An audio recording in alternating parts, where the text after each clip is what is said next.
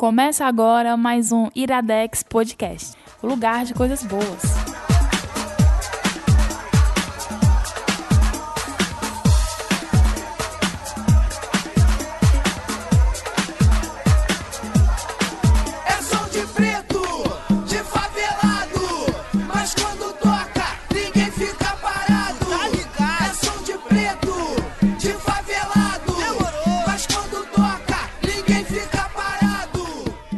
Parado mesmo. Começando mais um Iradex Podcast. É verdade. É estranho fazer isso. É estranho depois de PH Santos e depois de Gabriel eu ter que fazer isso é bizarro. E sem Gabriel, porque Gabriel saiu do Iradex, infelizmente. Não, mas não é isso. Vocês, o padrinho, pagaram pra isso, então a gente tá fora do Iradex. É isso que vocês queriam desde o é começo? isso. Mas vamos fazer uma. Eu, Caio Anderson, opa. Hoje Gabriel não está aqui entre nós, infelizmente. Ele era pra estar aqui mediando, fazendo o papel dele de mediador, mas infelizmente ele passou o dia meio doente, adoentado. tá Mentira, com uma cara. Ele falou assim, é sobre enxaqueca. funk, eu não vou falar sobre essa merda, não. tá com enxaqueca, disse que tava vomitando, aí disse que não ia poder Você vir. expôs isso tudo. E como a gente tá gravando um dia antes do podcast ser lançado, É verdade. um, dois dias antes, então não dava pra esperar. Teve que ser hoje mesmo. É isso aí. E pra me ajudar nessa missão difícil de fazer isso sem Gabriel Santos, está aqui Gabriel Santos. Eu misturei Gabriel com- Está aqui comigo aquele que está, o que mais está depois de eu e o Gabriel, Verdade. PJ Brandão. Oi, gente. Boa noite. Eu tô falando que nem a Luísa agora. Oi, gente. É. Né, a Luísa fala assim. Gente, boa noite. Boa ou bom noite. dia ou boa tarde, né? É, quem estiver. Ou boa madrugada. Ou boa madrugada. Ou boa E- anhanhada, caso você esteja ouvindo. E quem já ouviu Anhanhada. também a outra voz, Igor Vieira. Oi. Que homem. É? Oi. Tá dizendo? Rapaz, né? Cuidado que eu acredito. Acreditar mesmo. Cara, tá meio estranho porque vocês já passaram a tarde inteira com conversas estranhas. É, Que conversa da gente não é Vocês, estranha, né? Eu tô me excluindo. É né? Eu verdade, claramente. Assim Tira como você seu, não estava tira o seu da dançando. reta, não, como você tirou, Quando- inclusive, mas. É verdade, você também não tava dançando quando começou essa musiquinha aí. Mas, gente, Anderson. vamos começar com uma pequena explicação, porque assim, o Iradex 110 tá saindo com mais de uma semana de atraso, certo? É pra sair, batemos meta do padrinho e tal, é pra sair um Iradex por semana. Infelizmente a gente pulou uma semana porque nós tivemos alguns problemas. A gente tá passando por um processo de migração de servidores, tanto dos podcasts como do site. Então as coisas estão um pouco nebulosas, estão um pouco corridas, um pouco fora de, de eixo. Mas assim, fevereiro nós lançamos só lançamos um podcast a menos do que era pra lançar. Janeiro. Janeiro, desculpa. Então o que nós vamos fazer é em fevereiro nós vamos compensar. No lugar de ter quatro podcasts no mês, nós teremos cinco. Ou seja, a agenda de fevereiro vai ser um pouco louca, não vai ser às quintas-feiras. Tem dia que vai sair quinta, tem dia que vai sair quarta e tal e tudo mais. Do mesmo jeito, a gente também tá devendo sem fim, certo? Eu não vou garantir quatro sem fins no mês de fevereiro, nem três. Mas eu só tô dizendo que a gente, no final do ano, quando você fizer todas as contas de sem fins, vão ter sem fins o suficiente, sendo dois por mês. Eu não vou garantir quando vão sair novos sem fins. Sem fim, você não tem que esperar. Simplesmente um dia aparece aí. Mas a gente vai cumprir todas as metas do padrinho, mesmo que atrasado. Fica aí a sugestão também, tá chegando o final do mês, um período maravilhoso conhecido como Carnaval, então você vai poder ouvir mais podcast do que... Sim, fevereiro que vai você ter tá aí, né? mais vai ter podcast. Carnaval, então vai ter mais podcast, então se você tiver nesse Eu não ouço podcast do carnaval. Tu não ouve, eu demais. Eu também não ouço, não. Eu ouço no ônibus indo pra rua. Mas é provável que a gente grave algum carnaval durante o. Ca... Algum durante o- carnaval durante o podcast. né? Durante um podcast do. Ah, caramba, não, vocês estão me confundindo. Gravar algum podcast durante o carnaval. É, É, eu provável. estarei, estarei em outra cidade, mas talvez de coração estarei Existem presente. outras pessoas pra gravar, tá? Além Opa, de você. desculpa aí. Pelo visto não, Gabriel tá aqui? Mas então, gente, só pra falar, falei em padrinho. A gente tem que dar essas satisfações agora porque existe o padrinho, né? E logo a gente se comprometeu a ter determinadas metas e coisas, números de podcasts lançados por mês. E se você quiser continuar fa- fazendo com que nós atingimos, que, nós tenhamos que lhe dar satisfação sobre esse tipo de coisa, ajuda indo lá no padrim.com.br barra iradex. É, a gente podia estar matando, podia estar É, roubando. Você contribui com o que for Estamos aqui pedindo. com o que você contribuir nos ajuda. Se você contribuir com mais dinheiro, certas faixas específicas de dinheiro, você entra nas faixas de recompensa e vai ter direito a participar dos nossos programas de forma mais ativa. Ou Tem tá conteúdo exclusivo também, Tem conteúdo exclusivo, tem um bocado de coisa. Então, ajuda a gente. E Mas quem- hoje eu quero falar especificamente sobre algo do Padrim, que são a Box Full of Iradex. A box full of Iradex. E quem Oi. contribui também, né? Lembra de pagar o boleto. É, lembra de pagar o boleto. Porque se Hashtag você. paga nós. É, eu vou falar mais sobre isso em outro Paga nós, podcast. ó, eu Caio, tô. Paga nós, eu todo todo. Sim, continua, desculpa. Porque assim, se você. Eu ainda tô procurando sondar, mas assim, o que as informações que nós temos até agora é tipo assim: você escolheu como forma de pagamento boleto, o seu boleto foi gerado, você não pagou. A gente tá pagando por esse boleto, a gente tá pagando o custo desse boleto, de emissão desse boleto. É Eita. descontado. Então, assim, se você escolheu como pagar, disse, ah, eu sou padrinho, virou o mês, não pagou e tá como boleto, você, eu sei que você quer nos ajudar, mas você tá um pouquinho nos prejudicando, porque você tá fazendo que a gente Paga, pague gente, a taxa paga, do boleto. paga, Então, paga, paga. tá? Você não paga o boleto da sua... Bicha, Porque paga meu energia. dinheiro. Porque a taxa de boleto é cobrada da gente, né? Ah, Do- gente, do- vamos lá. É, beleza. Então é isso, eu quero falar da Box Full of Iradex. Sim, falei. Acho que em 2015 ainda a gente lançou uma promoção, certo? Dentro do Iradex, que era você nos surpreende e quem nos surpreender, nós julgarmos que nos surpreendeu, vai ganhar um prêmio que era a Box Full of Iradex. Isso há mais de um ano e meio atrás. Quem ganhou isso foi o Alex Nunes, nosso amigo, e ele demorou muito tempo pra receber, mas ele recebeu. Ele recebeu a Box Full of Iradex Zero aqui em Fortaleza quando ele teve no mês de janeiro. Recebeu presencialmente. Tem um videozinho de unbox, eu vou botar aí no post. É, E assim, a gente botou a box como uma meta que, vão, que vai rolar periodicamente para os padrinhos. Vão haver sorteios. Lá, na, lá no, no- no- na página do padrinho tem explicando como é, mas basicamente, vo- quanto mais você ca- paga mensalmente, mais chances você tem de ganhar a box. E a box basicamente é uma caixa onde tem cheio de, é cheio de coisas que muda a cada edição Cheio de coisa. que são coisas a cara do Iradex. São coisas que nós ou recebemos de parceiros, ou de amigos, ou, dos, ou nós mesmos, os Iradexters, tiramos algo que É. nós tenhamos, ou Teve que nós meu, teve produzimos. do como- Zé, né? Exato, teve quando você produz alguma coisa tem lá, teve camiseta da minha finada Marco fora da rota, teve um bocado de coisa e vai ter mais, e a gente vai ter o próximo sorteio da box, provavelmente se não for em final de fevereiro, vai ser em março. Vai ter o sorteio da primeira box do ano. Porque a que o Alex recebeu foi a box zero, certo?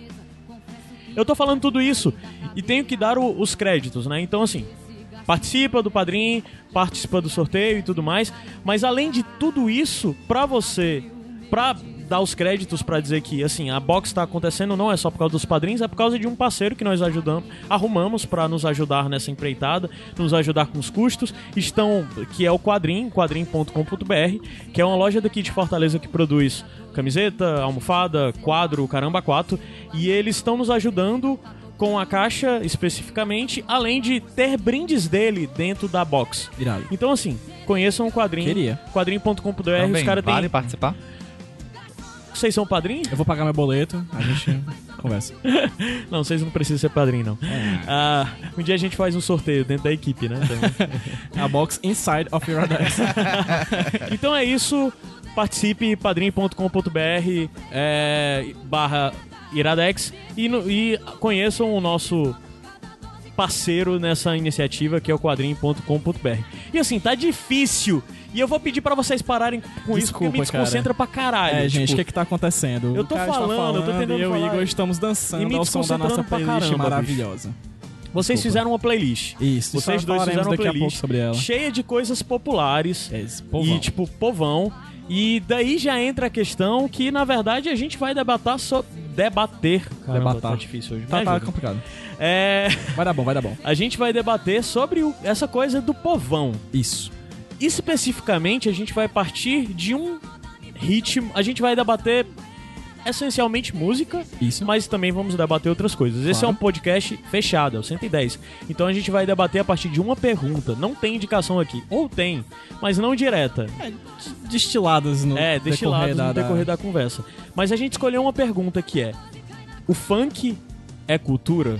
A gente não tá falando do funk norte-americano, a gente não tá falando do funk negro norte-americano. A gente tá falando do funk carioca. Isso. Certo? O funk é cultura. A pergunta é essa. Para debater isso, a gente vai debater sobre outros estilos que geralmente Claro. entram nessa coisa de terem mais ou menos valor do É. que do que, sei lá, música funk- erudita ou é, rock ou MPB funk- ou caramba 4. Do que a gente vai discutir aqui, o funk talvez seja o, o tipo de música mais controverso, né? O que gera Sim. mais discussão. Sim, Existem sim. outros que são mais aceitos socialmente, Ou outros menos menos. aceitos, O funk de todos eles é o que mais gera debate é- e a gente gosta de clickbait, então. Aí você já clicou e está ouvindo isso, então muito obrigado pela sua audiência. O intuito todo desse programa é debi- debater elitismo cultural, certo? Mas pra gente falar isso, a gente tem que fazer alguns rápidos disclaimers. O primeiro de todos é. Essa é uma- um debate totalmente enviesado. Totalmente Leigos. enviesado. Completamente leigos. Não, primeiro enviesado pra dizer que nós temos um viés, nós temos uma forma. Infelizmente, o debate não vai ser tão é, plural assim. A gente Ah, tem pensamentos similares sobre. É. concordamos de forma geral, Isso. mas tem nas minúcias algumas discordâncias. Então a gente vai debater isso de forma enviesada. Sem contar também a nossa vinda, né? Nós somos homens brancos, classe média, etc. Então isso vai acabar enviesando. Na verdade, a sua cultura própria, pessoal, de, de que você nasceu e, e se, e cresceu, e você acaba sendo enviesado, né? Isso Sim, acaba- sim, sim, sim. Esse- Nosso julgamento, ele é nosso, ele é pessoal. Né? Sim. Então, assim, a gente não tá querendo aqui cagar regra nenhuma. A gente tá querendo levantar uma questão que acho que deve ser debatida assim. Cultura é uma coisa muito útil, muito rica nossa. Sim, e além disso, também vale dizer que nós não, somos não somos especialistas. Especialistas. De forma E assim, tá todo mundo gravando aqui com muito medo, porque na Isso. verdade tá todo mundo gravando com aquela coisa de eu gostaria de ter estudado mais isso. Não, fora Não que- é só o senso de obrigação, é só porque a gente começou, a gente decidiu gravar sobre esse tema, raspou a superfície do assunto. E ainda é perdeu as fascinante. anotações da superfície, né? É, Igor. Igor. e a gente viu o quão fascinante esse debate pode ser. Infelizmente, nós não tivemos tempo pra aprofundar os nossos estudos. Isso. Então, assim, de cara eu já digo que talvez isso pode até ser um ponto que mais na frente a gente retorne a debater de uma forma mais ampliada ou sobre um outro, um outro viés, abordando outros temas. Então, assim, já fica o pedido de desculpa por qualquer coisa. E no lugar de, se a gente te ofendeu, se a gente contrariar de alguma forma, ok, beleza, faz parte da coisa. E, tipo, se a gente não tiver contrariando. não. Se a gente. não. é, Contrariar. mas é porque tem gente que se ofende com coisas que nós supostamente Isso. E dizemos caso que não é pra julgar. ofendam, já pedimos desculpa e, e falem pra gente também. Não, e o é principal coisa intuito é, tá- vamos ampliar esse debate. Isso. Ampliar esse debate, vocês podem debater diretamente com a gente, mas um caminho mais indicado, vai lá no post e Isso. dá a sua opinião sobre o assunto. É eu ia Fala dizer, o que tipo, você acha diante de Esse tudo assunto isso. de forma alguma não se encerra nesse Não, não bate-papo. se encerra. E nem, muito menos se encerra depois da discussão nos comentários do post. É um, Não. é um assunto que nunca vai se encerrar. Não, e é um E assunto que é interessante que não se encerre. que é a cara, que é algo É. que é muito presente no Iradex atualmente Isso. e que é algo que vai voltar pro Iradex. Então- Que é algo que nós constantemente estamos falando até nas indicações que nós temos trazido, né? Então fica aqui o convite, por favor, faça esse bate-papo junto com a gente. Chegue no iradex.net, nesse post, e fale o que você pensa. Né? Discorde, concorde, fale, vamos construir essa conversa juntos. Né? Exato, é construção. Esse é um Isso. debate de opinião. Desconstrução e construção. Né? É um, um debate de opinião que procura desconstruir e construir algo. Então e a nós nossa estamos opinião muda processo. o tempo todo, né? Sem dúvida alguma. São- eu Então, sou muito tipo, o que eu estou falando hoje aqui pode não ser a mesma coisa É, que eu minha falaria opinião é que semana nem- que vem, se o podcast fosse gravado semana que vem. A minha opinião é que nem a modernidade, ela é fluida. Beijos pro final do balão. É, eu ia dizer Balmo, né? É o balão que fala isso. Então, pessoal, é isso. Playlist. Vamos subir a música. Lembrando, playlist é do PJ e do Igor. É, tá cheio de coisa aí que talvez vocês devam dizer: caramba, isso tocando no Iradex. Mas que legal. Sim. Iradex está ficando mais diverso. Líquida, não é fluida. É líquida, é, desculpa. Caramba, vocês estão. Perdão, é. Mas é isso, o Iradex tá ficando cada junto. vez mais diverso. Benza a Deus. Ou benza qualquer outra coisa. Qualquer outra entidade. qualquer outra entidade. Alá. Javé, Ou mesmo Alé, nenhuma. Iemanjá, hoje é dia de Iemanjá na É, Bahia. hoje é dia de Iemanjá, né? É. No dia que nós estamos gravando. Então é isso, a gente vai subir a música e já já a gente volta no primeiro bloco pra começar esse debate. Valeu. Dá a mão, vem, vem de mão dada assim com a gente que vai dar certo. Isso aqui é o que, Igor? Iradex Podcast. te esquecer, nem era morrer. Não posso me acabar na mão. Seu sangue é de barata e sua boca é de vampira. E um dia eu te tiro de vez do meu coração. Ai, não mais te quero, amor, não me dê ouvidos. Por favor, me perdoa, estou morrendo. Eu quero ver você Você não vale nada, mas eu gosto de você. Você não vale nada, mas eu gosto de você. Tudo que eu queria era saber por quê. Tudo que eu queria era saber por quê. Você não vale nada, mas eu gosto de você. Você não vale nada, mas eu gosto de você. Tudo que eu queria era saber por quê. Eu queria era saber por quê. Você brincou comigo, bagunçou minha vida. Esse sofrimento não tem explicação. Já vi de quase tudo tentando te esquecer. Vai, quer? Ah. Cara, saiu de Thier pra calcinha preta. isso. Isso. E Explica o que é explicando. isso. Eu explico, Igor. Explica. Na verdade, a gente, a gente tinha essa difícil missão de fazer esse. esse difícil missão assim. Não foi Prazerosa. difícil. Prazerosa, foi. Mas por- difícil porque é muito Difícil porque são, na verdade foi difícil escolher só esse esse. número limitado de músicas, assim. Quando a gente pensa, quando você falou pra gente que queria falar sobre elitivo no cultural, Caio, a gente pensou em pegar músicas do, do povão, que toca na rádio, na rádio, Na que, rádio. que o povo conhece, né? E no caso, as transições a gente pensou em colocar músicas que têm versões diferentes, com artistas diferentes, artistas da elite e artistas do povão. E aí, no caso, a gente começou essa transição agora com a- essa música, que é Você Não Vale Nada, na versão da Thier, né? E que agora passou pra versão do Calcinha Preta e teremos outras nas outras transições desse podcast. Beleza. É isso? Algo a acrescentar, Igor? Isso, não, é isso mesmo. Ok, tamo junto. Tá, então a gente vai começar o debate pela pergunta. Uma Polêmica. pergunta muito simples, muito simples. Claro. Eu quero saber pra vocês o que é cultura. Todo mundo olha Vou pra mim, né? É, é, é, Igor, tu que vai ter que Igor, manda, Igor. Não, é o seguinte, eu estudei cultura na disciplina Cultura e Mídia. Eu também. na Com Tadeu. Feitosa? Com Tadeu Feitosa. Eu também. E cadeira da Biblioteconomia, um beijo, Gabriel. É. Um Tá beijo aí, Tadeu nosso também, futuro- né? Adorava o Tadeu. Sim, um beijo Gabriel Tadeu também. Franklin, né? Gabriel, Franklin. Franklin. Franklin. Que esse ano começa a biblioteconomia. Começa a biblioteconomia. E, Orgulho. se não me engano, pode ser que eu esteja enganado. Mas a definição que a gente. vi- Não, mas a gente estuda várias definições, porque cultura é um conceito que foi mudando e foi evoluindo, tem correntes contraditórias e continua evoluindo, né? Como tu na comunicação, Na é academia, uma coisa, é um ponto de vista. De É. certa, certa forma, chega a ser um ponto de vista. Só que tem um, um- um- conceito que é mais famoso e é mais usado, e até s- muito fácil de você achar no Google. Se você botar conceito, cultura, o que é cultura, você vai dar de cara com ele. Uhum. Que é do inglês do Edward B. Tylor. E ele diz o seguinte: eu vou ler, vou pedir para que pedir essa licença para ler. Ele diz que cultura é todo aquele complexo que inclui o conhecimento, as crenças, a arte, a moral, a lei, os costumes e todos os outros hábitos e capacidades adquiridos pelo homem como membro da sociedade.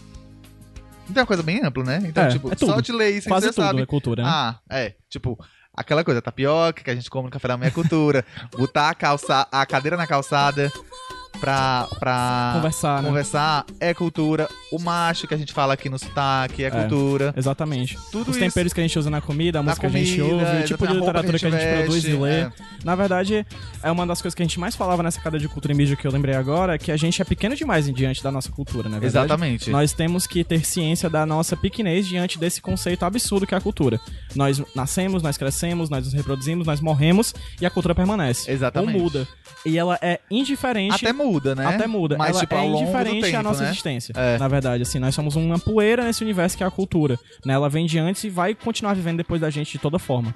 Só que tem um problema com esse conceito, que na época que ele foi criado, que ele foi pensado, ele tinha muito isso de, de as coisas que é aprendido, óbvio, com o convívio na sociedade, mas é aquela coisa que você vai, o homem vai se aperfeiçoando Isso. com a sociedade, ele vai adquirindo Existe esse caráter evolu de evolução. de evolução, como, né? se, é, como se o ser humano fosse adquirindo conhecimento e fosse evoluindo. Sabe que esse é um problema, Que inclusive, biológico, né? Biológico, assim. é, Muitos biólogos, assim, pelo menos que eu vi nos podcasts de, de, de- Aham. de ciência, que a gente tem esse caráter de, de, de que evolução é melhora.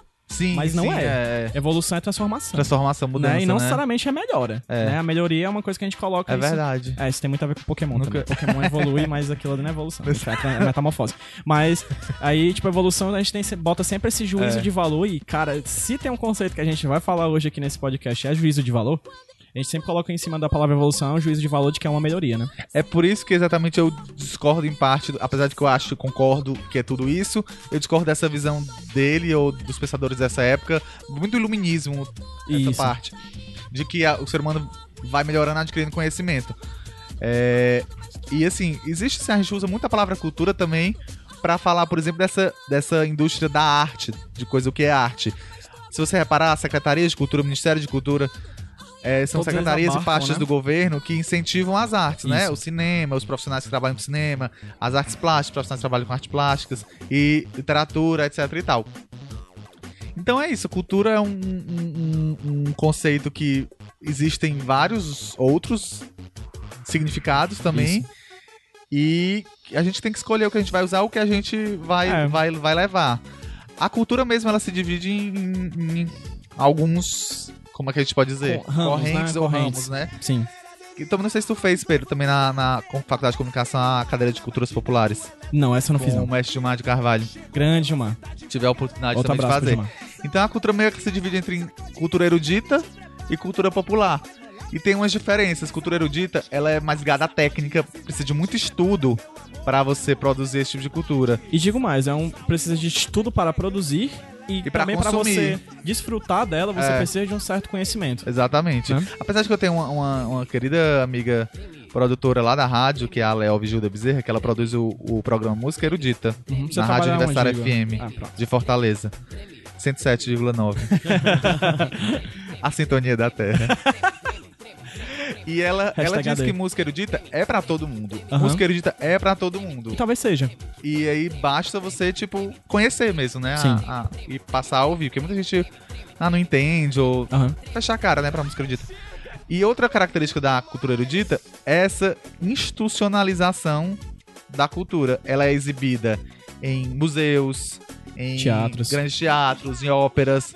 Ela tem esse tipo de, de característica. As pessoas pra irem pra isso, você tem que usar sua melhor roupa, É, melhor roupa. melhor Ou seja, né, paletó, ela seu já, já começa elitizando aí Isso. financeiramente. É Falando, por isso né? que talvez ela fale, acho interessantíssimo ela dizer que é pra todo mundo, mas a própria cultura, não vou dizer que é a cultura erudita, porque ela não tem culpa nenhuma disso, sabe? coitada da bichinha. Um beijo cultura erudita. mas assim, ela cria-se um patamar que muitas vezes o próprio núcleo que cria isso não quer o acesso das, das camadas mais pobres. Sim, é. né? É, é depende, elitizada assim, é, pela elite. elite é, não pelo consumidor, ser- pelo público consumidor. Porque eu acho que o público, pra, por quem faz, Isso. eles querem mais é que chegue pra todo mundo. Aqui, pelo menos em Fortaleza e outras cidades deve ser assim também. Tem muita programação Isso. erudita. Muita gente Pro- chama de clássica, né? Mas Isso. é erudita. Gratuita pro Eu povo, né? Aprendi que o termo correto é erudita. É, gratuita pro povo. E isso é legal, porque Isso. faz a gente ter acesso a um tipo de coisa que a gente não tá acostumado. E no contrário, daí tem a cultura popular. Isso. Que é justamente isso, é a cultura que não necessita de, de muito estudo, ela é aprendida de gera, geração em geração, ela é fácil de ser aprendida Do boca a boca. no boca a boca. É, é o que, gente? É o São João ali, a ciranda, é, São João, né? Cor daqui, né? A, é a quadrilha, Isso. é tipo cordel, Aham. é tipo Maracatu. De, é, maracatu, que você vai, vai adquirindo através do convívio mesmo Isso. Popular, com, com a do social, com o povo familiar, né? Sim.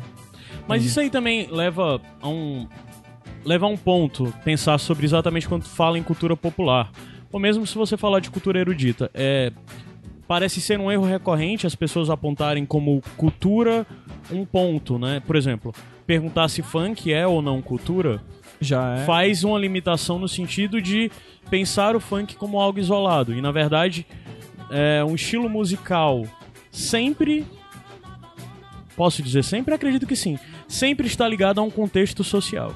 Sempre está ligada. Sim. Perfeitamente. Então, porque é uma produção é, artística. então pra- o funk não é que não é que no- nesse caso eu entendo é, é como eu eu pensei nessa pergunta pro programa pensando nisso como uma forma generalística, mas ao mesmo tempo se você parar pra pensar de forma um pouco mais é, cuidadosa, você vê que essa pergunta é errada.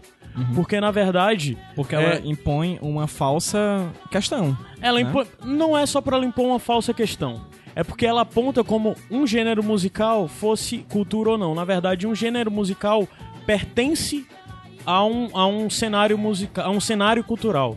Uhum. Então é como eu perguntar, é, É porque quando você coloca essa pergunta, funk é cultura, essa cultura aí já tá com um nível elevado. É, há um juízo de valor Não, já parece que é- em si. é como é, é quase que é uma troca no sentido de o que veio antes o ovo ou a galinha. Na verdade, o funk não foi o não é o funk que, que, que estabeleceu uma cultura. Na verdade, o A funk é o resultado de uma cultura pré-estabelecida, de uma cultura que existe. Ele Em sua origem. tanto é originado pela cultura como ele cria uma cultura também. Sim, a mas longo só que prazo, médio e longo prazo. mas né? o que eu tô, mas é no sentido de querer dizer, como por exemplo, a melhor forma de falar isso é sempre falar do hip hop. Sim. o hip hop porque não é música, o hip a hop ligação, né? É, o É hip hop é um movimento cultural. Esse Sim. movimento cultural que passa por várias vertentes. Sim. Então, funk, música, é, de certa forma, também um movimento cultural também que passa é- por várias vertentes. Exato. Como a gente não pode falar. É porque o funk não é só uma música, ele é consumido é a forma de consumo do funk é uma cultura. É, é. Eu acho que nesse, nesse sentido tá falando do hip hop. Porque tem o baile, tem o fluxo em São Exato. Paulo. Rito, né? Ritual, É, é, total. é. É. O baile é, um Exatamente ritual, a como- música, a dança, né? É como a tudo- gente pensar na música sertaneja. O sertanejo é cultura. Não é que o sertanejo, a música sertaneja é Seja cultura per se. O cultural é o sertanejo em si. É, é o, a música sertaneja, faz basicamente, parte daquele faz um parte de tudo aquilo, né? De todo aquele universo. um então, kit, né?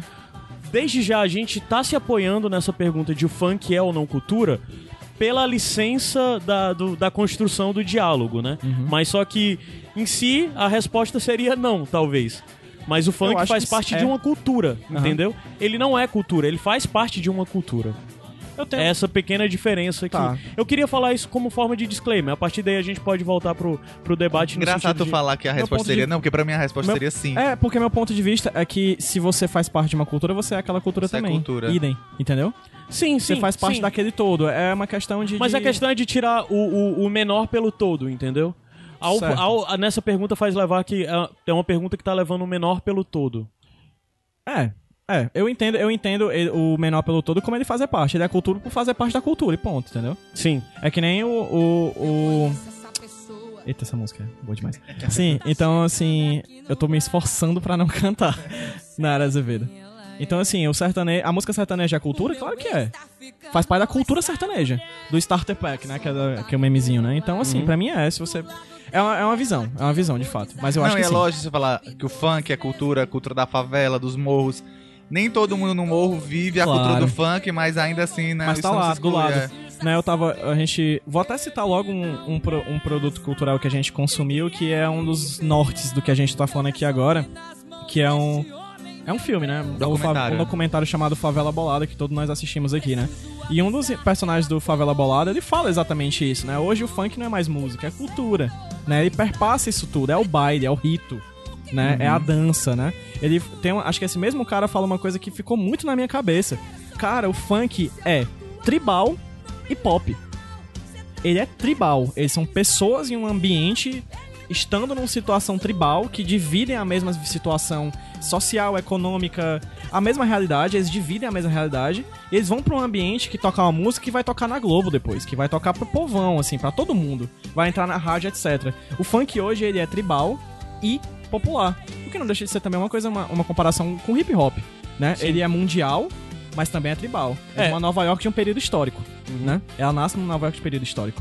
É, a questão é, em torno desse debate sobre tirar o menor pelo todo é a questão de algumas pessoas que afirmam que, na verdade, o funk é uma manifestação cultural. É, de forma. Isso muda um pouco o rumo da conversa quando você pensa como tá apresentando isso, mas no final das contas a narrativa é, é a mesma. É a mesma, acho que a É a manifestação cultural é cultu- a mesma cultura que ela se manifesta. Então né? daí a gente já entra numa questão de como a gente, o, o- esse programa se tem, tem- vai tentar debater a questão de elitismo cultural exatamente por um ponto em comum entre nós, é, de um certo desconforto de ver algumas pessoas dando mais valor ou menos valor a algo, a, a um estilo, a um movimento, a um grupo de pessoas. E você às vezes, quando você para pra entender um pouco melhor do que são essas coisas que são supostamente populares e populares, não é só popular, é popularesco mesmo, é, é no sentido de que é chega a ser qual a palavra que poderia usar Eu acho isso? que você tá querendo dizer que não é só popular no sentido de muita gente. Mas ele é Mas- feito pra isso? Não, mas tipo, tá falando de, de consumido por classes mais baixas. Exato, é, é exa- Classes necessariamente quando você para pra Mais pensar baixas. em cultura, é, em, em- cultura, Mas baixo você para pra economicamente pensar- falando, né? É, você para pra pensar em, em estilos musicais e, sei lá, o samba nasceu como uma cultura de gueto. Isso. Uhum. Mas o hoje, samba- Hoje em ele- dia é super respeitado. Mas pra ele ser aceito, ele teve que ser elitizado e tudo mais. Então hoje em dia, quando você para pra pensar, se as pessoas que têm um pouco dessa. Desse, desse discurso de, de elitismo cultural, de falar que tal coisa é menos arte ou menos cultura do que outra, basicamente eles vão atacar talvez a santíssima trindade da coisa, assim. Axé, forró e funk. É. Óbvio que tem as outras coisas, como, sei lá, o tecnobrega e tudo mais. Mas eu, eu são acho que o tem uma brega. diferença. Acho que tem muito preconceito elitista, ponto, social, elitista social, e tem o elitismo cultural. É, que é só porque a- é, o meu tipo de música que eu consumo é melhor que o seu. Porque no social, provavelmente muita coisa vai ser atacada porque ah, é, é música de pobre ou alguma coisa assim. É som de preto. E talvez você não use esse, esse, esse artifício, esse argumento pra não se usa não pegar mais. mal, exatamente. é, pra não é pegar engraçado mal. você avaliar que antigamente o argumento era esse: é som de É. preto, é som de. Tanto é que a gente tem, tem esse funk muito famoso, né? Que é, que é exatamente o que abriu o programa do, do Amilca e Chocolate, do é som de preto. é fa- Hoje em dia as pessoas não vão mais atacar um estilo desse Isso. por dizer que é um som de preto de favelado. Porque esse discurso hoje em dia já é.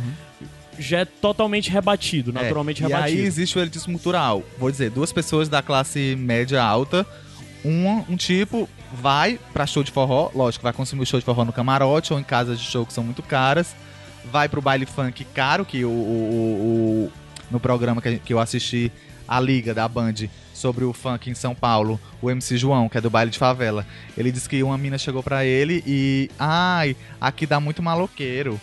E eu paguei, eu e umas três amigas, 1.500 reais pra entrar. Tipo, cada um pagou 500. Sim. Na onde que uma festa de 500 reais, Um, uma É, pessoa é, da própria favela vai. é, né? a pessoa da favela vai. Ele falou, tipo, nunca que eu não vou que pra exista uma isso. pessoa da favela que não possa É, não, ele falou isso, mas tipo, sim. eu trabalhava e ganhava 650 reais, eu não tinha condições de ir Isso. pra uma festa dessa. Então esse pessoal, eles são, é, ele tem, tem uma classe social mais alta e gostam desse tipo de música. Isso. E aí, do outro lado, existem pessoas que também são dessa mesma classe social, mas preferem outro tipo de música e atacam Isso. esse tipo, eh, o funk, Uhum. o axé, o forró. Aí é o elitismo cultural. Da mesma forma que tem pessoas de classe mais baixa que moram na periferia, ouvem, adoram MPB ou tipo de música jazz e, e criticam da mesma forma. E aí Eu seria o elitismo Eu, cultural. eu acho que o movimento que a gente vê em todos esses momentos é a de ideia de que a negação do outro é a afir- afirmação do meu, né? Acho que a gente tem muito disso, cara. Acho que é cultural, inclusive, do Brasil. Não falo de outros países porque eu vivo minha realidade, né? A gente tem muito dessa, tipo, que o que eu ouço é música, o que você ouve não.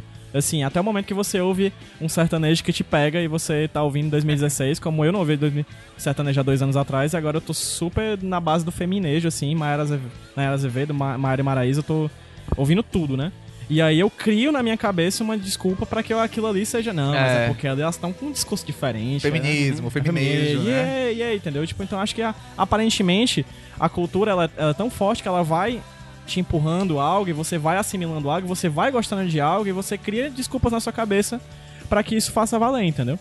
Aqui E porque essa parte toda de onde a gente chega e como tudo mais é, é totalmente também ligado pela cultura de consumo que passa a existir isso, de quando isso se torna ou não Sim, indústria cultural. comercialmente interessante. Capitalismo, né? Mas antes disso a gente tem que debater dentro desses estilos e dentro dessas coisas que geralmente são preteridas diante de outra, a origem delas. Então se a gente vai debater a origem do funk, por exemplo, como a gente consumiu, eu consumi pra me preparar isso muito mais material sobre funk, né? Uhum. Mas uma das coisas que, que você para pra avaliar do que foi o funk. É, eu tinha te perguntado até no começo se tu queria que eu dissesse ou não, porque funk carioca tem o se nome de chama funk, né? Sim. Diz aí. A história é que na década de 70 começaram a chegar os bailes aqui no Brasil. E o nome era baile. Os bailes tocava soul e funk music. Com o tempo, os brasileiros começavam a consumir o que era feito lá. Se você avaliar na música negra é, norte-americana da década de 60 até hoje em dia, existe uma certa cadeia de acontecimentos. Tem a soul music, tem o funk, depois vem vindo outras coisas como o R&B, blá blá blá blá blá blá blá blá, chega o hip hop, né? Então o que aconteceu basicamente aqui no Brasil foi a mesma coisa. Óbvio que com um delay de anos e como as coisas vão chegando os discos dentro das rádios e tudo mais, tem a questão do delay. Os bailes começaram aqui com funk e soul. Logo as pessoas iam pro baile funk e ouvir James Brown, entendeu? Sim. No Rio era isso que acontecia dentro das da periferia, das favelas e tudo mais. Com o tempo, foi chegando as outras coisas. Começaram a chegar o hip hop. Começou a Com- chegar os equipamentos tecnológicos. quando, né, com a chegada do hip hop é, aqui no Brasil, veio a coisa mais da música de festa. O hip hop de protesto demorou bastante a chegar aqui no Brasil. E o hip hop nasceu nos Estados Unidos como uma música de festa. Era essencialmente uma música de festa. Depois, com o tempo que houve algumas coisas, a gente já falou um pouco isso sobre outros, outros iradex, começou a ter um debate, começou a ter hip hop com um debate de cunho social. Onde, na verdade, dizer cunho social é errado, porque o hip hop de festa também tem cunho social. Claro, ele também tudo tem cunho social. Ele é a partir. Eu tô falando de crítica social. Sim.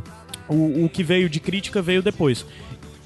Então, no hip hop norte-americano aconte- no norte-americano aconteceu o fenômeno de, das, grandes, da- das grandes cabeças que começaram a fazer E algumas pessoas foram determinantes nisso. Nisso tem, a gente já falou também em outros programas do África Bambata aqui, junto com a Zulu Nation, e o som que eles começaram a desenvolver, que basicamente era o som que eles pegavam do que era feito na Alemanha. Era feito pelo Kraftwerk e outras bandas desse tipo. E eles adaptaram para a realidade de beat, de batida deles, trazendo influência de funk, de R&B e tudo mais. Então isso começou em Nova York, de Nova York começou a se espalhar para os outros estados. Quando chegou nos outros estados, cada estado foi dando uma cara diferente para isso. E ao chegar em Miami, é, na Flórida, eles pegaram basicamente uma parte do que existia do hip hop nova-iorquino e transformaram num hip hop de Miami. Esse hip hop de Miami, a batida que era usada pro hip hop de Miami, passou a ser usado para música eletrônica de Miami, como também passou a ser usado para música pop de Miami, a mesma batida. Daí vem a ideia do Miami Bass. O Miami Bass. Aqui no Brasil a gente ainda tava no funk e do nada chega o Miami Bass, que é a batida de Miami, aquela batida de Miami. Quando chega a batida de Miami aqui no, no, no Brasil, a galera continuou chamando aquilo de baile funk. Era algo outra totalmente música, né? diferente do funk do James Brown, Sim. mas só que pra eles ainda era baile funk. Isso. Então chegava o Miami Bass, a galera começou a apagar as linhas de vocal, ter só a base do beat e começou a rimar em cima dos palcos, mesma formação do hip hop. E daí começou a nascer o funk carioca, usando a base do Miami Bass. Isso. E, virou Brasil depois. E Porque- colocando aquela coisa do clássica daqui que vem do samba, que é Exato. o... E depois virou Brasil, porque eles começaram a pegar o samba brasileiro, Isso. a batida, o tambor brasileiro, E que era era usado no né? samba, depois n- mesmo no pagode e, e- e nessas culturas, na música baiana, que No já era axé. desenvolvida. nesse- Isso. No axé, o axé e o funk é mais ou menos o mesmo período da origem assim deles, mas a música de trio elétrico na Bahia, que já existia e tudo mais, a coisa foi se fundindo e com o tempo o Miami Bass foi se dissolvendo a ponto dele quase não ser mais identificado no que a gente vê hoje. Foi assimilado, né? E se foi criado um estilo musical completamente novo e completamente diferente de qualquer outra coisa que se encontre no mundo. Isso. Com base muito similar, claro, afinal de contas é música eletrônica, mas só que se tem que apontar uma música eletrônica que é totalmente original no Brasil, é o funk carioca. Isso. Que hoje em dia nem se chama mais de funk, funk carioca, é, É simplesmente brasileiro, funk, né? né? Funk. É simplesmente nacional. funk. Então, Isso. essa é a origem do funk. Então, basicamente, é música de periferia de pessoas que não sabiam o que, que era, não sabiam o que as letras diziam, começavam a consumir aquela música, as coisas novas iam chegando dos Estados Unidos e a gente ia se apropriando e ressignificando aquilo tudo e formando, dando uma base cultural. Da mesma forma como a Axé Music, as bases vêm das músicas negras afri- africanas, né? É, e da mesma forma que que o forró tem influência direta de música folk europeia da formação do forró. O nome do forró, nordestino. ele vem do inglês, né? Eram os bailes feitos na época. É, é, isso parece Assim, que é uma das, é uma das É, isso parece que é lenda. né? Historiadores já É uma dizem lenda, né, que que, não é que forró verdade. é né? Mas para tem um, tem um filme. Chamado É, For All, por sinal, que é, É, pra tem todos, alguns né? É um baile que era pra historiadores todos. Um filme de ficção, mas. Isso. Tem alguns historiadores que já desmentem essa história, que Ah, diz que não uma vem lenda, é uma lenda muito legal. Muito então. legal, é. Que vem de forró bodó, na verdade, é o forró. Aí já tem toda a explicação de onde veio o forró bodó. Então. Mas do Isso, Spillicut, tem em Spillicut com certeza. é Spillicut é, que é o pretty- She's pretty cute. É. Então, é, todos esses todos esses estilos, talvez que nós estejamos aqui de forma mais enfáticas querendo debater sobre, eles têm origem de música periférica. De música periférica, é, de música periférica às vezes Tanto de outros periferias da países. cidade ou até de periferias do país. porque periferias- o sertanejo vem, né, tipo, dos, E também de do centro do do país, né? Tecnobrega. O Tecnobrega vem do norte, né? É, e e- e tu- tudo isso é, é até interessante que a gente tinha falado sobre como o, o A gente tá reggae falando de chegou periferia, a gente tá falando no de Maranhão. periferia aqui, mas é periferia que a gente fala do- da produção cultural, né? Nós, Sim, como sim. cearenses, somos periferia da Sim. produção cultural brasileira. Sim, Sim. Né? Mas a gente tinha até. Tu tinha falado no. no Isso, eu tive no, a- no- no Avantcast. no HQ sem roteiro, No né? HQ sem roteiro que tu falava, debatia Isso. sobre o Brega, né? É, eu tinha conversado com o Bruno Azevedo, né? Que é um historiador e quadrinista da, do Maranhão, que ele fala sobre a origem do reggae. Reggae. Que como ele chegou aqui no Brasil, né? E segundo, e, segundo algumas linhas históricas, a galera do, do Maranhão ouvia, sintonizava o rádio. E pela proximidade do Maranhão com a pontinha do Brasil, eles conseguiam acessar As ilhas do Caribe, né? das músicas do Caribe. É por isso que eles tinham acesso ao reggae jamaicano. Entendeu? A, a essa galera do, do centro do. Do centro E é basicamente a mesma Caramba. coisa da construção, de que as músicas, as músicas começaram. No Maranhão rolava baile com música de funk, música negra Isso. e tal. E do dia, do dia pra noite, os DJs que escutavam aquelas músicas começaram a botar o reggae. Tanto é que pra eles é uma coisa só. Existe até a justificativa de por que o pessoal dança abraçado, né? Aham. O reggae. Isso. Porque eles tocavam essa música de baile, música Entre as de músicas abraçado. românticas, né? Entre as músicas românticas que vinham do exterior, eles botavam reggae e pra eles, eles não reconheciam aquilo como um estilo diferente. Era só uma música com uma Tava batida meio, diferente. Tava no meio, enquanto... e aí eles dançam reggae de maneira mais apertada. É, de uma maneira disso. totalmente diferente do que é dançado o reggae jamaca- jamaicano, Jamaicano, por exemplo, né? E de todas as ilhas lá do Caribe. Isso. Então, é. Como essa forma que essas batidas e essas músicas chegam na periferia, e é até interessante porque você observar o reggae da Jamaica é bem diferente da- do reggae do Maranhão. As bases, os temas, é, é, o andamento das músicas, isso muda muito, né? Então, quando você para pra pensar da forma como a, é, regiões periféricas e pessoas é, de periferia, favelas e o caramba 4, em sua maioria negro, que boa parte desses movimentos vieram de, de, de movimentos negros, talvez não tanto forró, já que o Nordeste a gente tem uma colonização menor de negros do que. Apesar de menor, Entre aspas, né? en- entre tem aspas, né? é porque a gente. É, a gente tem a Bahia, mas eu tô falando, por exemplo, no Ceará. Existe uma certa lenda de que, na verdade, Ceará não tem negro, mas na verdade a gente tem uma formação de, Tem, de tem. ter uma identidade negra muito forte. Quem não dizia que tinha negra era de Alencar, que colocava na base É. da criação do Estado Nacional somente o índio e a mulher branca. É. Então, É, o- mas assim, os, falando o- do meu conterrâneo. Não, né, mas a questão é que, é, avaliando tudo isso, é só pra, pra apontar um, um- um ponto que às vezes é um pouco ignorado, que todas, tanto axé como, vamos falar do axé, vamos falar do, do, do funk, eles têm origem é, racial. Racial e, e periférica, Isso. né? Então, é, a partir do momento que a periferia começa a encontrar aquilo e de alguém descobre, da mesma forma que foi o hip hop, encontra aquilo, algum potencial comercial, aquilo desce o morro ou... é, na Bahia isso também funciona, dizer que desce o morro, É né? verdade. Então, isso desce e isso passa a ser vendido de uma forma, de uma forma comercial e mais uma vez ele é ressignificado e ele é adaptado pra tudo isso. Isso. É, esse debate todo em torno é pra girar algo que que para para levar ao ponto de pensar sobre o que é ou não válido dentro dessa formação cultural, dentro dessa formação é, dentro dessa formação de base musical, dentro dessa formação de base musical que é formado tanto o, o, o axé como o reggae e tudo mais, você, ou o funk, carioca e tudo mais, você leva a pensar sobre dois pontos básicos das coisas que às vezes passam por desvalorização no decorrer das décadas. Primeiro, funk era música uni- exclusivamente de preto e favelado você não consumir algo de preto e favelado era ok, você usar esse argumento para não consumir algo de preto e favelado nas décadas passadas era ok, né? O problema é que ou errado, quando não, isso. né? ok, é. Quando isso passa a ter um valor comercial, ele passa a ser apropriado por uma camada diferente. Então, deixa de ser música para preto e favelado para ser música esvaziada de conteúdo e música esvaziada de significado Pasteurizada. música pasteurizada, música comercial pra tocar na rádio e ser esquecível. Então, é, É... novela. toda a base da- a- a- desses grandes estilos de massa acabam, ser acabam sendo limitadas por essa perspectiva de que é, primeiro é periferia, depois que deixa de ser periferia é algo comercial e vazio. Então todo o discurso de, de desvalorização de uma coisa em detrimento de outras passa disso. Aí você passa. Você e, e- passa a ser generalizado. O funk sempre foi vazio e sempre vai falar de putaria, e de- o axé sempre vai falar de É, eu coisa acho que o- superficial. que o- eu acho que o Axé, nesse caso, ele se diferenciou só um pouco. Porque eu, eu acho assim, eu assisti o documentário Axé, um, um canto de um povo de um lugar. Que é, é uma grande celebração assim da, do Axé Music. E a impressão que a gente tem é que na Bahia, lógico, deve ter gente que odeia o Axé na Bahia.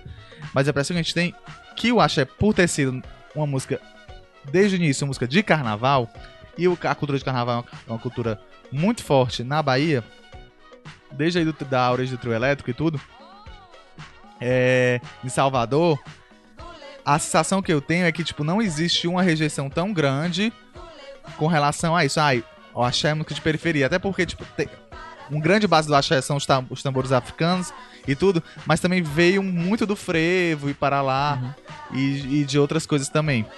Mas só que na tava- verdade, tava- Igor, tu tá falando localmente. Na Bahia existe Não, essa é- é- sensação, não. mas no Rio de Janeiro É, não, também é- existe essa sensação não, quanto o funk. aí é o de Rio de Janeiro é, ser mais o, o funk que- ser mais aceito no Rio do que aceito em outros estados. é, aí o que eu ia dizer é né? justamente isso, é que eu, talvez fosse um preconceito. Música, olha ali, aquela música da Bahia, tipo Aham. assim, você olha que os produtores de cultura nacional são do Sudeste, Rio de Janeiro e São Paulo, e olham pro Nordeste com essa forma pejorativa. Aham. É isso que eu queria Legal que Axé Music apontar. foi um termo que ele foi criado pejorativamente, Pejorativo, né? por um Axé Music é pro- exatamente, o music era pra dar a ideia de que é uma coisa enlatada dos Estados É. Unidos, né? E aí eles acabaram assimilando até Assimilaram o num termo. disco da, da banda Beijo, Pois Axé é. Music, de 92. Pois é, Olha aí, até tô- o termo ele. Oi? Citando hashtag. então ele até isso eles assimilaram até o termo que era pejorativo, né? Eles acabaram pegando isso transformado em também. coisa positiva. Quando transforma, eles ressignificaram o termo. E é- tu vai, tu ia continuar aí sobre a, sobre a essa coisa de ser uma- um preconceito racial e social? Sim, acho que é interessante. Pode continuar nesse ponto. Não, não, eu acho que tu, eu te interrompi aí, eu acho que tu Não, não, não. É, mas é, o, o meu ponto em torno disso era pra atentar pra essa questão de que, na verdade, é, a música tá necessariamente condicionada, esses estilos musicais estão necessariamente condicionados à sua, à sua base da construção social em torno delas. De onde elas vêm e o que elas significam. Porque, na verdade, isso já fortalece, inclusive, o argumento sobre a questão de o funk ser um movimento cultural não necessariamente cultura. O funk faz parte de uma cultura. Ele é um movimento daquela cultura, né? É, da mesma forma que o axé e todas essas outras que nós já citamos. Então, é, observar isso.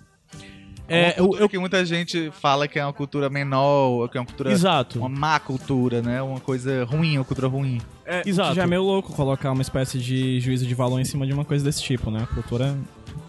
É, é tipo, não. não É, o uma coisa é uma cultura machista. Outra Pois coisa é, é o outra coisa. É o, vários, o né? termo é outro, isso aí, cultura machista, cultura do estupro, essas outras coisas são outros tipos É. de cultura que devem ser problematizados. É. Mas enfim, questão cultural musical, culto artística, né? Ela sempre parece que sempre cai no- na- nas graças do, do juízo de valor, né? E a gente ju- vai falar juízo mais... de valor totalmente ligado à questão da- de apontar conteúdo em cima da coisa. Isso. E aí, tipo, O que vocês acham? A pergunta que eu queria fazer pra vocês. Porque, assim, esse, esse crítico que criou o termo Axé Music de forma pejorativa, num documentário, ele diz que, ah, ele justificou assim, ah, coisa de roqueirinho, né? Que a gente, tipo, acha que essa música é uma porcaria mesmo, assim. Meio que, tipo, meio que passa na mão no, no, no que ele fez, né, de criticar negativamente a música. E quando ele vai falar da, Daniela- da Daniela Mercury, que surgiu assim, que estourou em 92, ele fala: Ah, mas a Daniela, né? Ah, ela veio com coisa é. mais produzida, mais pop, uma coisa assim Sim. internacional, diferente do que vinha Luiz Caldas, Sara Jane, Chiclete com Banana, essa música ruim, É. tá entendendo? Aí dizer, Isso é uma vocês acham que né, essa, Dói, né? que essa que esse preconceito é maior, esse elitismo cultural é maior, vindo de quem? Vocês acham que tem algum estilo assim, é o pessoal que curte MPB, que é mais elitista, é o pessoal do rock, Nossa. é o pessoal que curte pop internacional, vocês conseguem? Eu acho que se Tem você, amigos eu acho que... que- pontuar isso, Igor, já seria um preconceito meu, porque É, eu, eu, não acho que isso perpassa pontuar. Eu acho que isso vem mais cultura. de pessoa do que o que aquela pessoa Aham. consome. Não, e assim. mais, digo mais, isso perpassa qualquer cultura. O roqueiro não é, o roqueiro não, não, não é, não é, não fica longe disso. O cara que gosta de música techno não fica longe disso. O forrozeiro não fica longe disso. Bem como Todos o roqueiro, eles- bem como o roqueiro fica longe disso, Isso. bem como o forrozeiro, ao mesmo tempo eu tô falando que é uma dualidade muito Isso. grande. Isso é muito mais de indivíduo pra indivíduo Uhum. e às vezes também de meio, porque na verdade você não consegue determinar é, quem é o roqueiro, né? Aham, É é muito um diverso. É, também, né? é diferente de você determinar. Hoje em dia você não consegue mais De determinar quem é o alguma. funkeiro. Eu tenho dias que sou Porque o funkeiro, eu funk- tenho dias que é. eu sou roqueiro, eu tenho dias que eu sou forrozeiro. É, antigamente Tem horas que eu sou, às vezes, no dia eu ouço 24 estilos diferentes de música durante o dia. já é totalmente contrário do que se existiu durante a década de 80 e 90 de determinar o que era o funkeiro. Era Era, muito fácil determinar o que era o funkeiro. Inclusive de confundir diante da grande mídia o que era, quem era esse grupo. Por exemplo, durante a década de 90 existia muito a coisa de o funk ser defendido é, dependendo da região que você tá, do bairro que você tá e tudo mais, né? Então isso levava ao ponto de que eu vou pro baile funk, vou com a minha turma, eu sou de tal bairro, eu sou vou de tal baile favela, meu negão, né? eu sou de tal favela, eu sou de tal rua e eu vou ficar com a minha turma. E a minha turma é melhor do que as outras. Essa galera, aí já vem toda a questão que é debatível, leva a um debate muito maior, mas são pessoas que eram de favelas, é, pobres, oprimidas, que vêm de uma cultura violenta. Essa cultura violenta é de eles estão no baile e eles se não apanham dos seguranças do baile, apanham da polícia na saída, Aham. ou até mesmo dentro. Quando se trata com massas com violência, a resposta que você vai ter de massas é violência. Isso. É, e, isso é muito bem. Tem um funk, um, um documentário que eu vi também, que é o Funk Rio, que é um documentário de 94. E ele explica muito bem exatamente o que isso acontece, de mostrar que é, a coisa da violência que existia dentro dos bailes, que era a violência entre gangues, entre. Não era gangues, mas en- entre, bairros. As pessoas iam pra, pra um baile com seus amigos e queriam mostrar que eram melhor, melhor do que as outras a partir da violência. Como era essa violência? Era o tal do lance do lado A, lado B, né? E dentro do baile eles brigavam. Isso começou a vazar pra fora do baile. Eles começaram a ir pra Copacabana e dentro de Copacabana eles começaram a passar por esse conflito.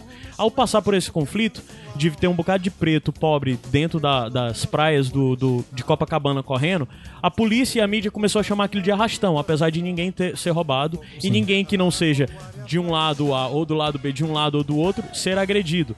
A agressão era entre eles, mas era dentro de uma área que supostamente era pra ser socialmente higienizada. Claro. Então, o preconceito que se criou em torno da figura do funkeiro fez com que, especialmente ao meu ver, essa classe e esse estilo musical tenha vivido à margem do país por muito mais tempo do que todos os outros. Isso até hoje, né? Até hoje. Porque tu tá você- falando desse documentário de 1994, Favela Bolada de 2008, e fala das mesmas questões. Não, São não 14 precisa ir anos longe. depois. Não precisa ir longe. Em São Paulo existem os fluxos, que são basicamente Sim, sim. os bailes de rua. Isso. Que as a pessoas. polícia para toda É. noite. Que é o que a gente Carro faz. som, a gente né? faz aqui, em Fortaleza. A gente se reúne. A Praça da Gentilândia, a Praça Isso, dos rolou.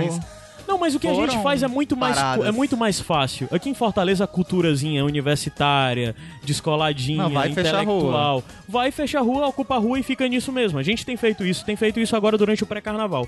Mas só que a resposta violenta dentro desses ambientes pra gente é muito pequena. Diferente do que é pra eles ainda em São Paulo, Claro. dentro desses fluxos. É outra coisa. A polícia chega atirando.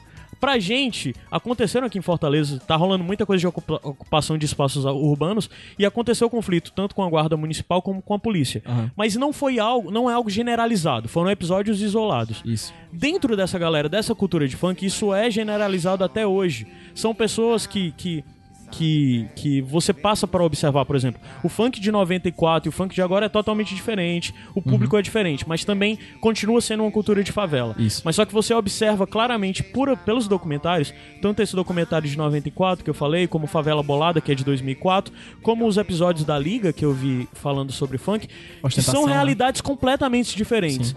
E essa realidade necessariamente você aponta ela, você consegue identificar ela porque você vê que a favela mudou, a periferia mudou, certo? Aí já entra todo o discurso que algumas pessoas podem fazer careta, mas o poder de consumo da classe C e da classe B mudou.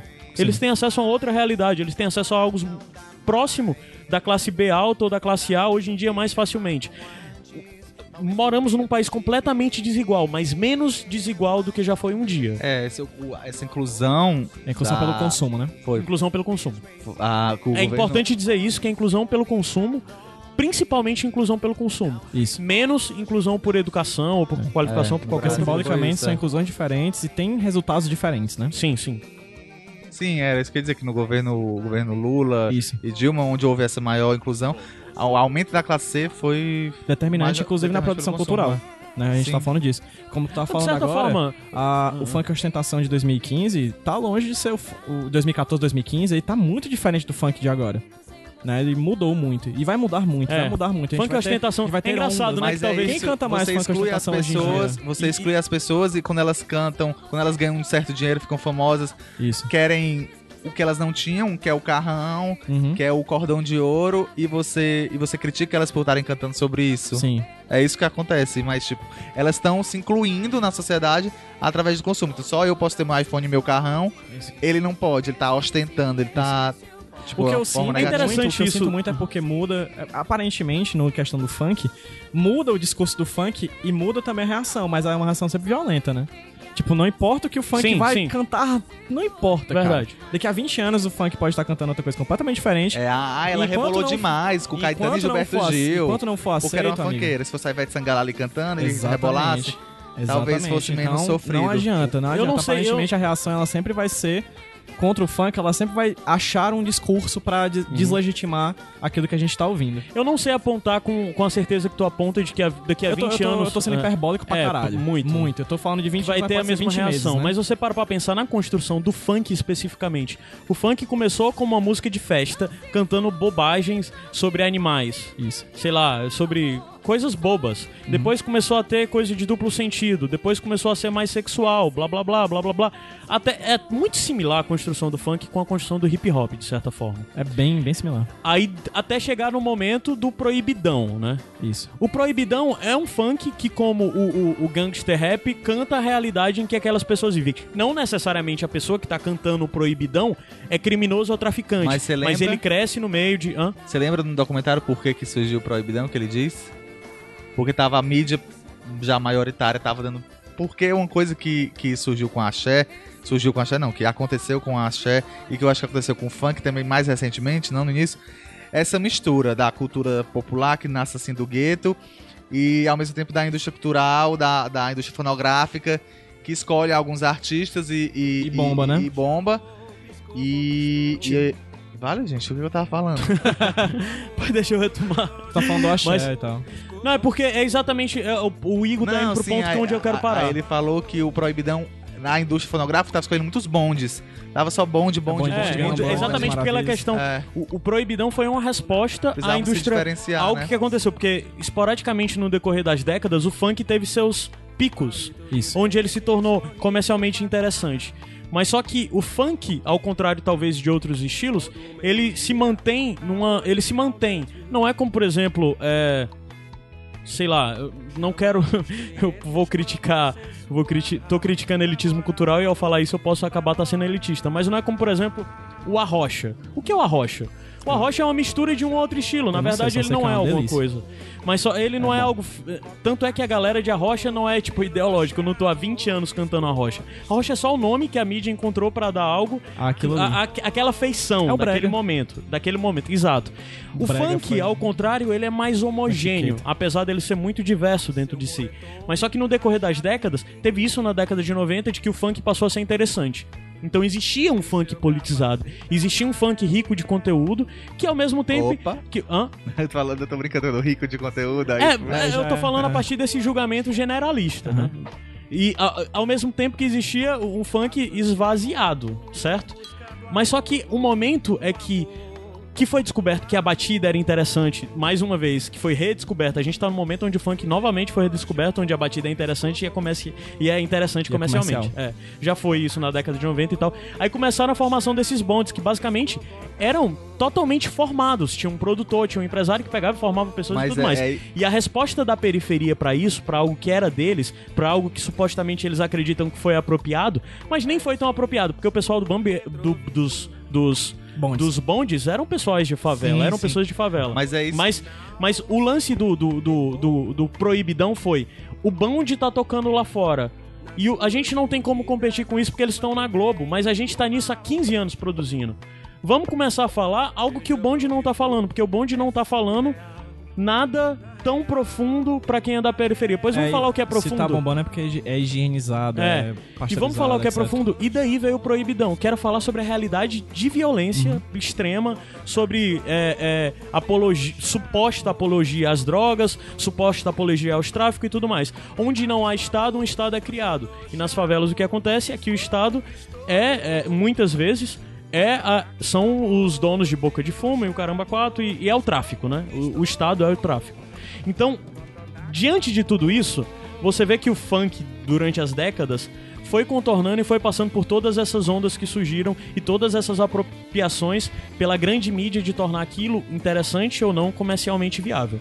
E todos esses estilos passaram ou passam por isso, de um momento eles serem comercialmente viáveis e eles serem apropriados de outras pessoas que não necessariamente passaram por aquela construção, passaram por aquela história daquele estilo de fazer aquilo porque aquilo é interessante. né? É, isso é o que na comunicação a gente chama de indústria cultural, que Um beijo é Adorno. escola de Frankfurt, teóricos Adorno e Horkheim criaram esse termo. Benjamin. E Ah, Horkheimer, né? Foi do Horkheimer. é. E aí criaram esse termo. E o que que acontece? É, é pegar elementos da cultura popular e da cultura erudita, pasteurizar, higienizar, padronizar e colocar pra vender. É uma coisa alienante, é uma coisa sem conteúdo. São palavras do Adorno, tá? É. Isso aí. É, um, é sim, do que essa indústria cultural representa, né? Então é isso, é esse funk que é todo igual, que tem essa coisa que não tem um, um- não, tem, não tem conteúdo, tô botando aspas aqui no, no, no ar. No ar. Não tem Vamos debater um pouco mais, vamos subir a música. Então, só, só pra E pontuar... a gente volta mais pra debater É. sobre conteúdo nesse ponto. Tá bom, então, você quer o quê?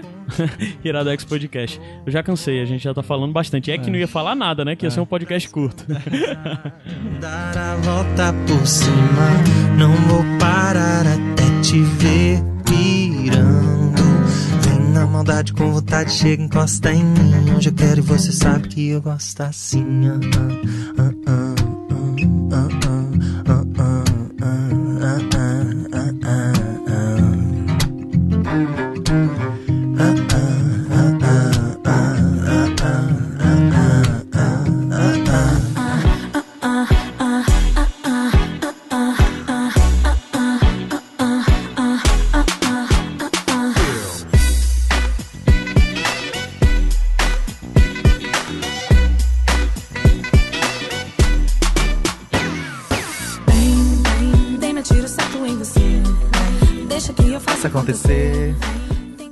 Iradex de volta pra... Iradex de volta pra você que tá dançando até o chão, que nem o Igor. Mentira. Certo, pessoal. Então, pra continuar o debate, a gente começou a falar um pouco mais sobre conteúdo, sobre julgamento de valor a partir de conteúdo, do- de um suposto conteúdo, É, isso- que é, é ou não pertencente, né? A gente terminou falando de Adorno, né? Que o Adorno fala desse esvaziado, vírgula, sem conteúdo, vírgula. É bom dizer que isso também é um juízo de valor, né? O Adorno era um grande Sim, é. ju- juizado de valor por si só, né? Uhum. Então, assim, quando você fala que um bonde do Tigrão não tem conteúdo ou coisa desse tipo, é mentira. Eles E essa é um uma das principais críticas que, por mais que as pessoas não, não usem o termo indústria cultural, papá, Isso, é o que elas usam. é Não, porque é, uma música tudo igual. É tudo igual, não sei o Olha quê. essas músicas. Aê, aê, aê, ô, ô, ô, axé do É. carnaval, que é isso. É engraçado Você, que tem um amiguinho certo- que usa isso, né, como argumento, isso também é juízo de valor e você. Existe cultura ali. Existe Aham. cultura, por mais que essa cultura seja vendável, né? A Valesca vendeu, com certeza, vende, a Valesca Popozuda vende bem mais depois que ela começa a cantar beijo no ombro do que quando ela faca minha, minha buceta tem poder. Fato.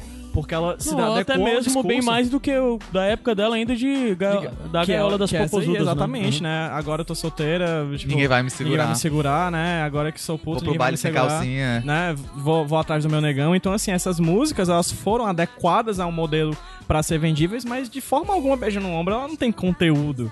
Né? Acho que você falar que algo não tem conteúdo é puramente uma linha de juízo de valor que você coloca, assim como a dona fazia na escola de funk. Existe uma certa limitação também quando a gente para pra pensar em o funk como se fosse algo único e homogêneo, bem como o axé. Se a gente parar pra pensar no funk, que hoje em dia ainda existe funk politizado que é tão ou mais politizado até do que hip hop, certo? Existe gente falando... Mas sabe o que, que me incomoda esse, esse de julgamento de, ó, ah, é porque eu, eu gosto de funk, gosto de funk politizado. Não, não, calma aí, eu não tô falando isso, não é esse o ponto. O que eu tô falando é que existe isso da mesma forma como existe algo mais de um, um cara repetindo uma frase a música inteira, sabe? E aí- Existe MC Serginho desde da década de 90, como existe é, é, sei lá, como existe o, o- o- sei lá, o, o rap do Silva lá e essas Aham. coisas. Óbvio, aham. Isso sempre existiu. Da mesma forma como a gente parar pra pensar na origem do axé, que falava sobre origens negras, falava sobre a cultura negra, falava sobre, sei lá, Madagascar, falava sobre os deuses egípcios, né? Aí depois disso veio a coisa do El Chan, que já é uma outra, mas só que as pessoas às vezes lembram apenas do que foi o El Chan, sem, sem levar em Mas- consideração que não, eu só tô falando isso. Eu não tô querendo, não tô querendo dizer que um é melhor ou pior do que o outro. Eu só tô querendo dizer porque não existe essa visão determinística quanto ao rock, de dizer que o rock só Com fala certeza, isso. Isso é fato. Mas existe uma visão de determinística de dizer que o funk só fala isso ou que o axé só fala disso, entendeu? Sim. Existe, sei lá, rock que só fala de pegar mulher e beber. Claro. e de bunda e, e coisas Não, do mas tipo. rock, É, rock ao é mesmo tempo. É, é, porque é um tem- negócio muito maior, muito mais né? massivo, porque de Isso. outros- muitos países, blá blá blá, Não, muitas mas nações, é isso culturas Eu, diferentes. eu, creio- como eu vi o documentário do Axé recentemente, Uhum. é só um esclarecimento mesmo assim do que eu aprendi. Que muita, é o que eu acho que é muito, muito interessante você consumir esse tipo de conteúdo, conhecer, porque você muda a sua visão. Eu não conhecia. hum, Eu adoro Axé, meu, Bolhufas. eu cresci com, em uma família que comemorava carnaval e que ouvia Axé Music em casa. E eu não sabia nem metade do que eu aprendi vendo esse, esse documentário. Ou seja, às vezes é ignorância mesmo. A gente, a gente fica sem saber o que, o que. Enfim, sem conhecer aquele assunto e você aprende, adquire conhecimento e abre o horizonte. Claro. E aí o axé, na verdade, é uma coisa que é, como o Caio falou, é muita coisa diferente. Tem os blocos afros, tem o samba reggae, tem o pagode, o samba, é, a própria MPB, muita coisa disso é considerado axé music, junto num- nesse movimento que eles chamam axé music. E nasceu, na verdade, é, é difícil você dizer, ah, veio do, do bloco negro, porque foi uma coisa que veio Isso. meio paralela. Muitas coisas que vieram paralela. Quando, quando tinha um trio elétrico que era tocar na guitarra baiana, num instrumento chamado guitarra baiana, que era música instrumental. Os novos baianos mudaram o trio elétrico e incluíram a voz. Depois Luiz Caldas veio e incluiu, não, guitarra baiana não vai ser mais o meu instrumento chave, vai ser Luiz o Caldas teclado. um grande fã de e a outra guitarra. rock pesado, inclusive, né? Acho que vale pontuar isso. E aí é isso, e tipo, aí ao mesmo tempo veio o Luiz Caldas e veio os blocos negros que foram se fundindo e foram fazendo um tipos de músicas diferentes, que hoje tudo a gente chama de axé music, né? Isso.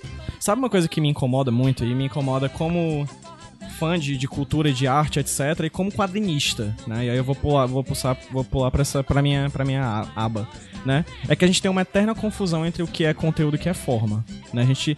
A, a, a gente... A Shimamanda Shi- Adichie, né? A, a autora, ela fala que o sobre o perigo da única história. E como é que é a única história que a gente fala? É quando a gente fala tanto uma história só sobre um povo e acaba se tornando a história daquele povo.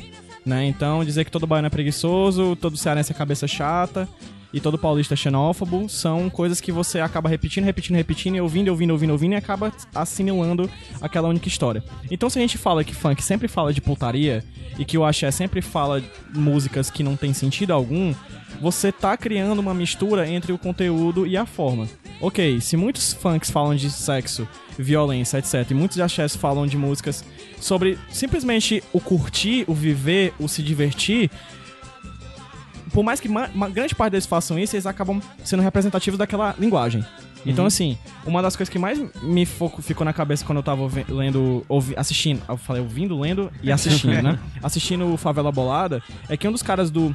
Um dos MCs DJs, ele fala o seguinte: o funk passou a ser isso, né?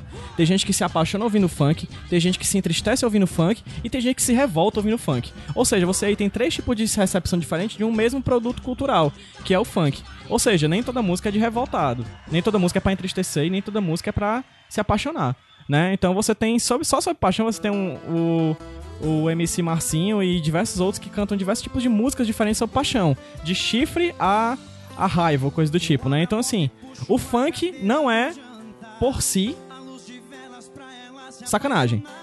O funk é um estilo musical. Tal como uma ferramenta. Tal como um martelo que martela um prego ou mata alguém. Entendeu? Martelo, São- martelão. ou martelo, martelão, perfeitamente. Obrigado pela representação. Então, assim, existem músicas de funk que são homofóbicas, existem músicas de funk que são machistas, existem músicas de funk que são racistas, assim como o rock também, assim como o forró também, assim como qualquer outro estilo musical. E digo mais, a gente tem que problematizar isso sim. A gente não deve ouvir isso e deixar pra lá. E ficar de boa com isso. Ah, mas é porque é uma manifestação cultural. Ok, é uma manifestação cultural que existem certas músicas que podem ser nocivas socialmente. A gente tem que problematizar isso sim.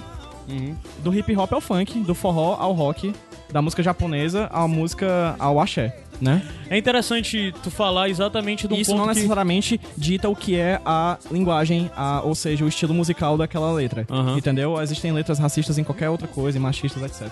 Homofóbicas e afins. É interessante puxar pra esse ponto que é exatamente a gente debater a questão de, de, de problematizar, né? É, e até mesmo de apontar ou não é, apropriação cultural e por aí vai. Quando você para pra avaliar todos esses movimentos e o que eles significam, basicamente é, é tudo muito fluido, né? É tudo muito líquido. Porque, na verdade, eles são estilos oriundos de uma área, mas que passaram a ser reproduzidas em outras, em um outro contexto social, em outra realidade. E tem outro resultado, E consequentemente. com i- exatamente, logo ele tem outro resultado. E com isso algumas coisas são totalmente diversas é, por si, enquanto outras, talvez por ainda estarem limitadas a determinados guetos, não o são. O que a gente começa a ver agora com o funk nesse momento é um momento onde ele está sendo menos gueto. Porque pessoas que não necessariamente nasceram na favela estão gravando funk e fazendo uso dessa coisa. É, inclusive pessoas que são que talvez para um consenso geral estariam distantes daquilo. Como atualmente a gente vê muito, até a gente estava conversando um pouco antes, de pessoas que são ligadas a movimentos de minoria como como LGBT. Movimento de minoria sempre teve, porque teve movimento negro, né, no funk, assim. Mas movimentos LGBT usando o funk pra comunicar a sua mensagem, né? Hoje em dia isso tem acontecido, como, sei lá, com, com o MC Queer lá, a Linda Quebrada e várias outras pessoas que têm usado o funk, a base do funk, a mesma coisa do funk pra fazer isso, né? Mas a Linda Quebrada vem da onde? A Linda Quebrada é do Rio. Do Rio não, é de São Paulo, é de São Paulo. Sim. É, ao mesmo tempo, a gente vê isso acontecendo localmente em outras coisas, como da mesma do mesmo jeito que, sei lá, na década de 90, é, o, o- o- a Nação Zumbi, todos os movimentos de, do Mangue Beat se apropriaram do maracatu tradicional de, do, do Pernambuco para passar a sua mensagem, para comunicar a sua mensagem.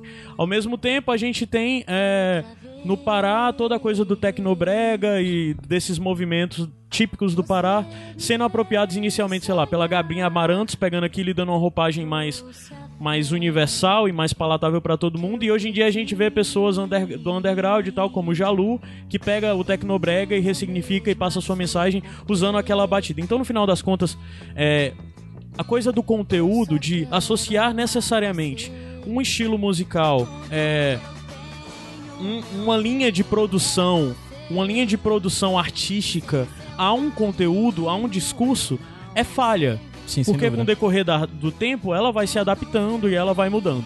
E ela vai mudando tanto pra formas, sei lá, que pra mim e pra você talvez fossem imperceptíveis, como de formas mais drásticas que pra mim e pra você fossem perceptíveis, né? Sejam, sejam vislumbradas.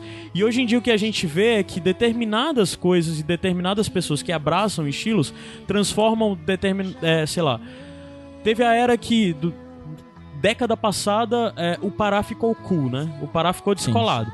Porque DJs começaram a ir resgatar, a ir resgatar a música base do Pará, das décadas de década de 70 e 80 do Pará e tocar em festas que eram bombadas, descoladas e do nada isso virou cool. Eu já ouvi uma história que, inclusive aqui de Fortaleza tem o DJ Guga de Castro, que é um cara conhecido, conhecido nacionalmente, que a ele é atribuído o fato de que o Pará voltou a gostar de carimbó por causa dele, porque o Pará não vivia mais carimbó, não tinha mais, não, os artistas não eram mais influenciados por carimbó, Será? não conheciam Pará, mais quem eram as pessoas pelo, do, do carimbó e tudo mais.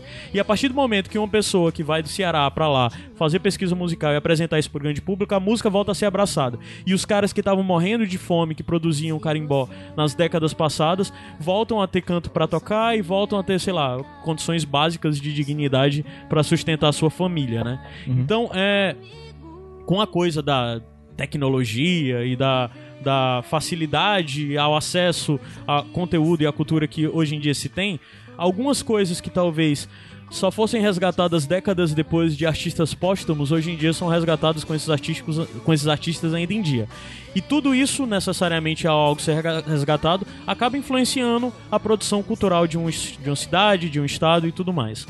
Então, é, é comum diante de todo esse movimento você observar que eu não gosto de funk porque eu nunca vivi em um canto onde o funk fizesse sentido. A partir do momento que, sei lá, eu entro na faculdade, eu fico bêbado, eu vou pra baladinha com meus amigos, e na baladinha tá tocando um funk, e meus amigos começam a dançar e se divertir com funk, eu vou dizer, Agora eu entendo o que é o funk. Eu sei basicamente, minimamente, o que é o funk. Então todas essas avaliações de, de suposto valor quanto a um estilo musical ou outro são totalmente limitadas a toda a sua vida, a toda a construção social que você passou até então. E eu acho que isso é constantemente ignorado. E por muitas vezes a gente costuma dizer que uma coisa é mais cultural ou mais artística que outra, que tem mais valor estético ou, ou intelectual do que a outra. E na verdade a gente está ignorando que na verdade aquilo simplesmente não fala comigo, não fala com quem eu sou, porque eu nunca fui impactado por aquela cultura que originou aquilo, por exemplo. Sabe uma, uma discussão que tu falou disso agora, tipo, do que, do que me atinge ou não me atinge, como eu delimito isso, uma coisa. É a eterna discussão entre erotismo e pornografia. Né? Que são exatamente outra coisa, outra linha, outra linha divisória que você é posta a partir do, do juízo de valor, né? Que o a pornografia é suja, ela é pobre, ela é ruim, ela é de conteúdo, e a, a erotismo é uma coisa clássica, mais elevada, né? Que, que mexe com as sensações, mas de uma maneira diferente do puro, puramente sexual. E isso me lembrou muito de conteúdo, né? Porque teve uma música, acho que acredito que teve uma música que bombou recentemente, que foi o que mais chamou a atenção da gente pra falar sobre esse tema, né? Mas antes de falar dela, eu vou falar do- dois trechos de dois autores diferentes aqui pra vocês, certo? Sem que eu pedir é, uma po- primeiro uma poesia, aquela coisa tipo, primeira poesia, aquele meme, né? Aquela coisa do BuzzFeed, né? É, primeiro uma poesia. Sem que eu pedisse, fizeste-me a graça de, ma- de magnificar meu membro. Sem que eu esperasse, ficaste de joelhos em posição devota. Carlos Drummond de Andrade. Né? Isso aqui claramente é, uma, é uma- umas palavras bonitas pra falar de um boquete. Né? A De joelho e sexo- chupa. É, sem que eu pedisse, fizeste minha graça de magnificar meu membro, sem que eu esperasse, ficaste de joelho em posição devota.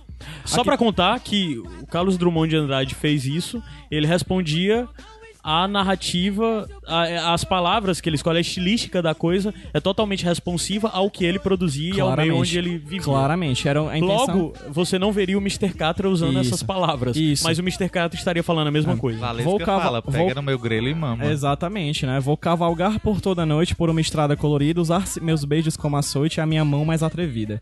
Vou me agarrar aos seus cabelos para não cair no seu galope. Vou atender aos seus apelos antes que o dia nos sufoque. O nome dessa música se chama Cavalgada e é do Roberto Carlos. Certo? Então, assim, o que é, que é isso aqui? São duas músicas que falam, tratam da mesma temática, sexo.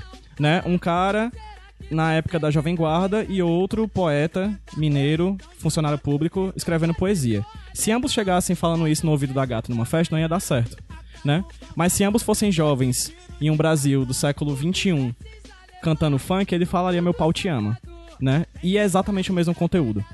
A forma é diferente, o conteúdo é o mesmo, certo? Então, assim, por que que um é mais e outro é menos? Né? O cara não tem acesso a, a, a- ensino básico, a estudo, ou coisa do tipo, ou até tenha, mas não quer falar dessa maneira. É culpa dele, entendeu? Tipo, qual, qual, o que um fica torna melhor do que o outro se ambos falam da mesma maneira, a mesma coisa de maneiras diferentes? É. São três maneiras diferentes de ver o amor, entendeu? Isso Sim. é fato. Isso é um fato, né? Aham. Isso eu tô problematizando meu pau te ama do MC G15, né? Uhum. Então, essas coisas que me deixam irritado, cara. Tipo, como, como o conteúdo, de certa Você forma. quer exigir de uma é- pessoa que não teve acesso Isso. a esse tipo de vocabulário Isso, a esse uma produção a essa, nesse É como nível o Mr. Catra, que fala sobre isso de um jeito diferente, entendeu? Por mais que tivesse acesso a coisas do tipo, a- até, até a negação desse vocabulário também é uma, um posicionamento político. Não falar desse jeito também é uma forma. Sim, da mesma você- forma como as pessoas param pra avaliar. é, durante a década de 60 existia.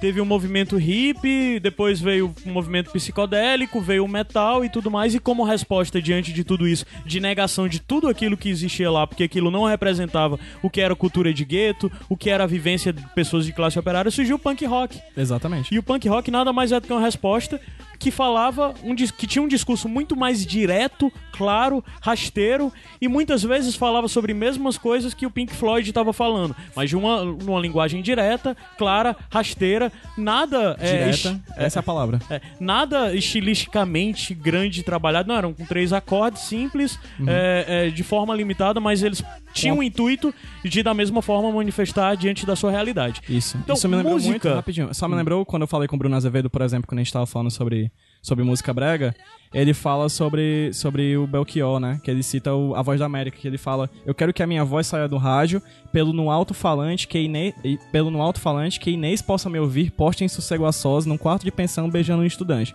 Ou seja, o Belchior, quando ele fala que ele quer ser a trilha sonora do amor de Inês, Uhum. né? Mas quem consegue ser a, voz, a, a trilha sonora do amor de Inês é o Raça Negra, é o Odair José, é o Fernando Mendes, é essa galera que fala diretamente, de- com a mensagem direta do punk rock, né? Mas agora com a mensagem direta do brega, fala de amor, Uhum. diretamente pra essas pessoas, né? O Belchior, ele chega a essas pessoas num nível de escolaridade mais alto, talvez, mas com essas palavras, Uhum. entendeu? Mas, e tipo, todos têm o seu valor. Todos têm o seu valor, né? Eles, eles, se eles conseguem ou não, aí é outra história. Outra É exatamente a questão de que o Belchior falava Cara, eu com falei, o eu falei que público- raça negra é punk rock, viu? Só queria deixar isso bem claro.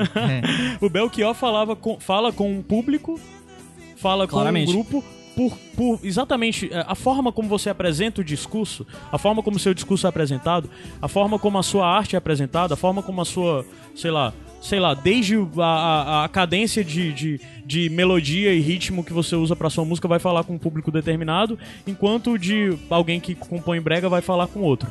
Mas a questão é exatamente que são produções diferentes, de pessoas diferentes, em Para contextos públicos diferentes, em diferentes. realidades diferentes, para públicos diferentes.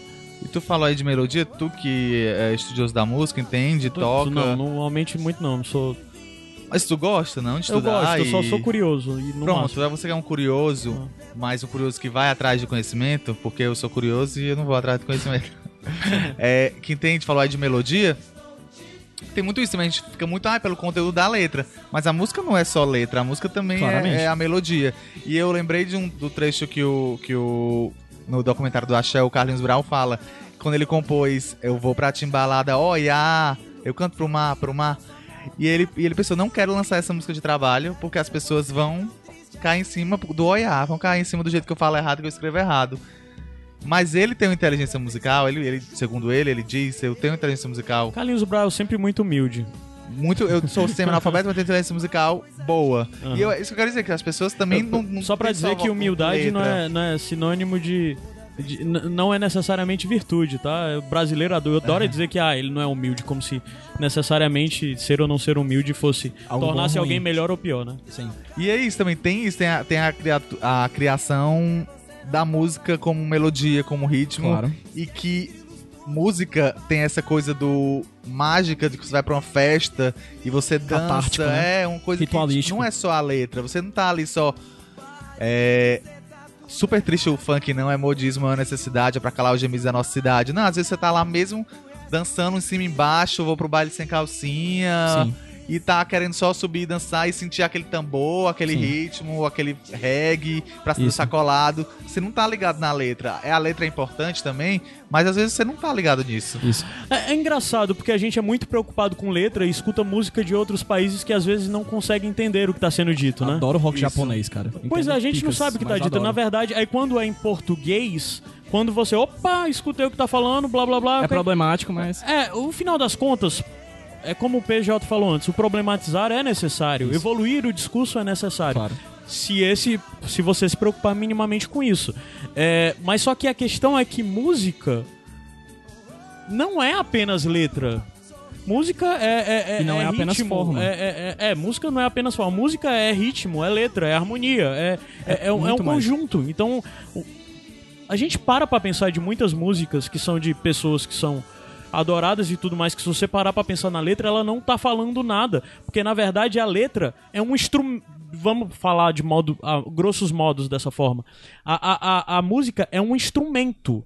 A música tá compondo junto com a guitarra, com o baixo, com a bateria. Perfeito. Ela tá, tá contando uma história. Uma história que não necessariamente é o que tá na letra dela. Não é a letra que conta aquilo. Não é a narrativa, não é necessariamente a partir da letra. Se você parar pra pensar em vários ca- caras que você diz, caramba, esse cara tá falando o quê? É, muitas vezes pode ser que ele não esteja falando nada. Que a, a letra esteja lá pra encaixar. Isso é muito comum dentro da Bahia, da coisa das vocalizações. Aí o pessoal fala, ai, que absurdo, vocalização e tal. Aí, sei lá, diz, ah, só aí, aí, aí, aí vai, tipo. Gente, Aí- pelo amor de Deus, Vai vocalização é carnaval, ótimo. gente. Não, É, não, e o cara. Não, eu o pior de tudo. dançar. O pior de tudo é que o cara que tá falando uma besteira, uma besteira dessa, depois vai escutar, sei lá, Sigur Ross. Aham. Que é uma banda.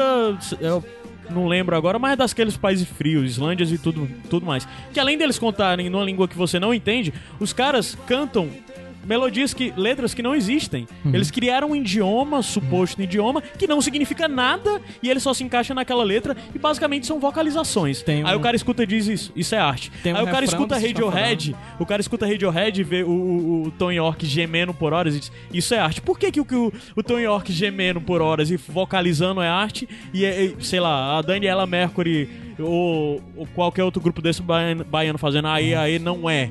Tem uma música do Chafadão, tem uma música do. Chafadão que o refrão é E aí, aí, au, É. e aí, aí. E, Tipo, e aí? Aham. Entendeu? O É isso? É menor? Por causa disso? Tipo, é bobagem, sabe? Aham. É bobagem. Tipo, a verdade é que se seu preconceito se embasa na forma e seu preconceito se embasa na, no conteúdo, ambos são preconceitos. Aham. Não deixam de ser por causa disso. Não, né? e mesmo que seja preconceituoso, mesmo que seu. Tá. Passou tudo isso, passou todo esse nosso- debate, você ainda continua falando que é uma Você pessoa. pode não gostar, viu? totalmente. Só É, que é uma vale- pessoa. vale- exato, vale constar. Que é uma pessoa totalmente coerente e que não gosta de, de- Eu posso até te dizer, ah, tu não gosta disso, mas tu escuta Milambi do Raimundos e tu adora, né? Tipo. Falando putaria, falando de. Mas tu pode dizer, não, eu também não gosto de Milambi do Raimundos. Eu posso começar a listar coisa que tu dizer, eu também não gosto disso, eu também não gosto disso. Ah, A gente tá falando de Baby Baba, né? É, do, da exato. Kelly Key, que é uma Que é história de, uma, mulher- de uma pessoa julgando um cara por não ser pedófilo, né? Exato, É exato. exatamente. É isso que trata a música. E se você não pensou nisso, É. sua cabeça explodiu. então, é, existe toda essa questão e mesmo assim você fica, ok, continuo não gostando disso, continua. Tente Pode. entender que você fale. Não generalize, porque exatamente nem todo funk vai falar sobre sexo, nem todo axé vai falar sobre festa e sexo também, ou não há esse Mas se falar, determinismo. tá ótimo.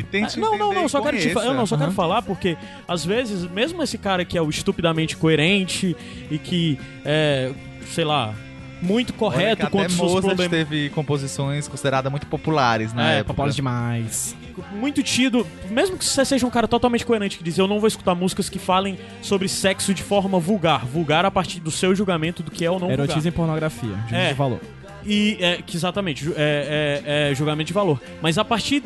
Mas mesmo assim, não, gena- não generalize um ritmo musical ao dizer que todos são aquilo, porque todos não são aquilo. Nem todo funk fala disso, nem toda música de axé fala disso, nem toda música de forró fala disso. Nem todo rock é revo- revolucionário. Nem todo rock é revolucionário, só que tem rock é coxinha. transgressora. O pior de tudo, mas hoje em dia é chocante você ver só o que tem hoje em dia é hip hop e coxinha, cara. Você pensa, caramba. E, bicho, eu vou dizer que isso é menos hip hop que o outro? De forma alguma. Talvez quem produza hip hop lá na ponta pode Isso, até dizer. é. Eu não posso dizer que isso é menos hip hop do que o outro. Eu não posso. Eu, assim, eu, Caio Anderson, julgo que eu não posso julgar que aquilo é menos ou mais hip hop Sim. do que alguém que tá falando de, de preto sendo morto na periferia. É isso? Acho que é mais ou menos isso. É, Eu também não gosto, eu não gosto de muita coisa que eu sei que tecnicamente é maravilhoso e, e gosto de coisa que eu sei que tecnicamente é. tu nem gosta de é Birdman. pai. É, eu gosto de? Birdman. É, Tu gosta? Eu gosto de Birdman. Ah, tu gosta? Gosto de Birdman. Errei. é, a minha, a- no final das contas, tudo pra mim, esse debate inteiro se resume. Não, faz isso, vamos subir a música e quando voltar a gente. chega- Resume, cada um resume, né? É, a gente chega às suas conclusões finais, né? Porque senão eu pensei agora que o que, que ia ter no último bloco, se não fosse assim. Vamos subir a música. Você quer dar esse podcast? De alma transparente, um louco alucinado, meio inconsequente, um caso complicado de se entender. É o amor que mexe com a minha cabeça e me deixa assim. Eu não vou negar que sou louco por você. Tô maluco pra te ver. Vai. Cantando. Eu não vou negar. Vai. Vai, Eu não vai. vou negar. Vai. Sem você tudo é Esses saudade. vai do Pedro Pedro. Vai, vai, vai. Você traz felicidade. Eu E aí, gente? negar. Sim. Quem quer começar? Vai, Igor, tu que falou que tinha Vai, bocado de coisa. É, vai. não, Manda é- ver. Faz teu nome, se consagra. Comentando sobre esses estilos de músicas que a gente colocou nas transições diferentes. Porque a Rádio Universitária FM aqui no Ceará, ela é considerada pelos ouvintes, que eu vejo comentários nas redes sociais, ah, é uma- das melhores rádios do Ceará, toca MPB, só toca música de qualidade. É, tem esse, esse, esse tipo de opinião dos ouvintes. E a Rádio Universitária, na verdade, é uma rádio educativa e ela não se nega a tocar nada. como ela é uma rádio educativa, ela tem sempre um propósito de educação não formal, mesmo nos seus programas musicais. Os produtores, eles, quando escolhem aquelas músicas, eles podem estar contando história, aquelas músicas podem ter uma temática em comum, elas podem ter um ritmo em comum, elas podem ter sido produzidas na mesma época. Enfim, ela- elas têm alguma coisa ali que elas vão comunicar pro, pro público. E é, a orientação da coordenação pros produtores é que eles não têm proibição pra tocar nada, eles podem tocar o que eles quiserem. Mas a gente nota do público um, um elitismo cultural. Se toca um Ivete Sangalo, que olha que a Ivete Sangalo é bastante popular e, a- e a- elogiada às vezes pelo seu pela voz dela. Se toca um Ivete Sangalo, mesmo que seja uma música de MPB, vai ter ligação na rádio chiando, reclamando. A gente tem um programa de hip hop que é produzido pela, pelo Preto Zezé e a Central Única das Favelas, que é aos domingos, é um programa semanal que vai ao ar duas, por duas horas e, e tem gente que liga reclamando que o programa vai ao ar. Tá entendendo? Então é um tipo de, de, de elitismo cultural que tá Sim. o tempo todo ao É redor presente, né? ao redor da gente. E o Caio tá falando, é, conheça. Ele falando, não sei se você falou conheça. Mas eu, eu digo isso, mas que você tem que conhecer. Eu. Pra criticar. lo- é, lógico que a gente tem preconceitos o tempo todo, a gente não se exime. Toda vez que a gente falou assim, as pessoas fazem isso, a gente tá se incluindo, porque a gente percebe isso, Sim. tá criticando o sertanejo de Luan Santana. Gente, tudo que eu critiquei dos Né? outros aqui, eu critico a mim mesmo, tá? Eu também, é. eu também ajo dessa mesma maneira, eu não me eximo do- da culpa. Exatamente. E a gente que mesmo gostando assim de músicas populares ou às vezes criando essa justificativa pra gostar ou não criando, Sim. assumindo que gosta, a gente não conhece tanto e você indo atrás do conhecimento, conhecendo, conhecendo o que é aquilo ali, aquilo ali ah, é um galope junino que o Chiclete com Banana transformou em galope carnavalesco. Que é aquele tambor ali que veio do samba, do recôncavo baiano, que foi incluído no pagode do El Chan. Tá entendendo? E você, queira ou não queira, você entende de onde é que veio aquilo, Sim. o porquê aquilo existiu, e você respeita. Você Claro. pode não gostar, não, não, não vou ouvir nunca o El Chan na minha vida, nunca vou pra uma festa, Ouvir ouvir El. Chan, nem vou botar no som do meu carro, nem nada. Mas você vai conhecer e vai entender o porquê aquilo ali existe. Isso. E isso é muito bom, assim, ter, ter participado desse podcast, dessa edição, porque eu acho que eu não teria ido, pelo menos tão cedo, assistir o Favela Bolada, ou assistir a outras coisas, eu ler outras coisas que eu li e conhecer outras coisas que eu conheci, se não fosse esse podcast. Então é isso, assim, você amplia muito a sua Sim. visão de mundo e se livra, vai se livrando aos poucos dos preconceitos, né? Sabendo que nunca vai se livrar completamente. né? completamente, por mais que você não continue a gostar. Se você tá, tipo, que playlist merda que os meninos botaram, tudo bem, mas elas, existi elas existiram por um motivo. Isso. Essas músicas foram criadas resultado de é, Processos culturais, processos culturais, sociais, históricos, econômicos. mercadológicos, econômicos. E é isso aí. Isso. E mesmo o julgamento de. Porque. O ponto. A gente falou pouco sobre isso no final das contas, mas quando se pega nesse ponto de comercialmente, de mercadologicamente, é, isso se dá uma conotação de que a via de regra reduz o valor daquilo, né? Isso, sim. Mas o problema é que é muito difícil você definir o que é ou não mercadologicamente interessante. Quem disse que, sei lá, a produção da sua banda de rock favorita não passa por isso? Ou que, é porque é de uma forma meio que complicada de você As enxergar. pessoas querem viver, né? Precisam Não, de dinheiro pra viver. Não, é porque é difícil você enxergar às vezes que parte do que você gosta também está sujeito a essa questão de, de, de responder a, a um interesse comercial. Se você avaliar cautelosamente, você vai encontrar isso. E- Pedro, vai. completando só o, o que o Igor disse, assim, acho que a gente tem que colocar em mente que o que eu gosto ou não gosto não quer dizer necessariamente que aquilo que eu estou assistindo, lendo ou ouvindo é bom ou ruim. Né? Sejamos humildes em saber que nós conhecemos e nós temos uma vivência que nos faz ter juízo de valor sobre as coisas. Isso não necessariamente deve ser o geral, né? Em resumo é isso. E também dizer que algo é ruim ou, ou bom por causa de questões técnicas, a gente tem que perceber que antes de qualquer coisa, o bom e ruim tecnicamente é uma construção de pares. Né? É uma construção de pessoas que dizem que se o roteiro de um filme é bom ou ruim é porque um ele falhou nisso ou naquilo. E aí, e o que é isso ou aquilo? estudem. Estudem sobre música, estudem sobre roteiro, estudem sobre cinema, estudem sobre narrativa, porque você sabendo isso tudo, você vê a Matrix. Você sabe que isso tudo que chega até o nosso colo, nossos ouvidos, como vocês estão ouvindo agora, no nosso Spotify, você vai perceber que isso tudo não é em Spotify? vão. Como assim? Tá ouvindo agora? Playlist? Ah, a pessoa É, tá ouvindo pessoa na sua ouve- casa, é, no na sua casa, Ah, depois tu, que- enfim. Ah, tá. entender que tinha Spotify aqui no Iradex. Não, enfim. Você ouve no seu Spotify, aquilo é, um, é o, a ponta da linha de um grande processo criativo que é bem anterior a isso. Então, se a pessoa faz axé hoje, ela, o axé é anterior a ela e, e vai ser posterior a ela também. Então, Uhum. sejamos conhecedores do que a gente produz, porque conhecendo o que a gente produz, a gente pode julgar melhor o que a gente gosta ou não, ou não. Ou pode só ficar feliz com o que a gente gosta ou não. E aí eu vou terminar só com uma frase de um funkeiro, que eu não vou citar nomes, que eu acho que é muito, muito útil a gente deixar isso, né? Que ele fala que deixa os gays ser gay, deixa os gordos comer, deixa as minas dar, deixa eu fazer meus filhos, deixa as pessoas. né? Vamos deixar as pessoas serem felizes com o que ouvem, né? Porque, se, como o Igor falou, você pode achar toda essa playlist uma merda, mas em algum momento da sua vida você vai estar numa festa, você vai tocar e vai dançar ela. E Isso não exime também que a gente, ah, deixa as pessoas serem felizes, deixa as pessoas serem alienadas, esse tipo de coisa que esse tipo de música serve pra alienação. As pessoas têm que sim, Você ser também mais é críticas cada vez Você mais, também é mas também não é, não é só isso a vida, né? Eu vou citar aqui o- uma entrevista que eu vi do M MV Bill, não, gente. Como é o nome do, do Racionais MC? O Putz, cara. Mano Brown. O Mano Brown pra Rolling Stone. E ele. Engraçado, muito né? tempo- Mano Brown são, são, são quatro pessoas. O, o Racionais MC é quatro pessoas e tu pergunta, eu digo logo Mano Brown.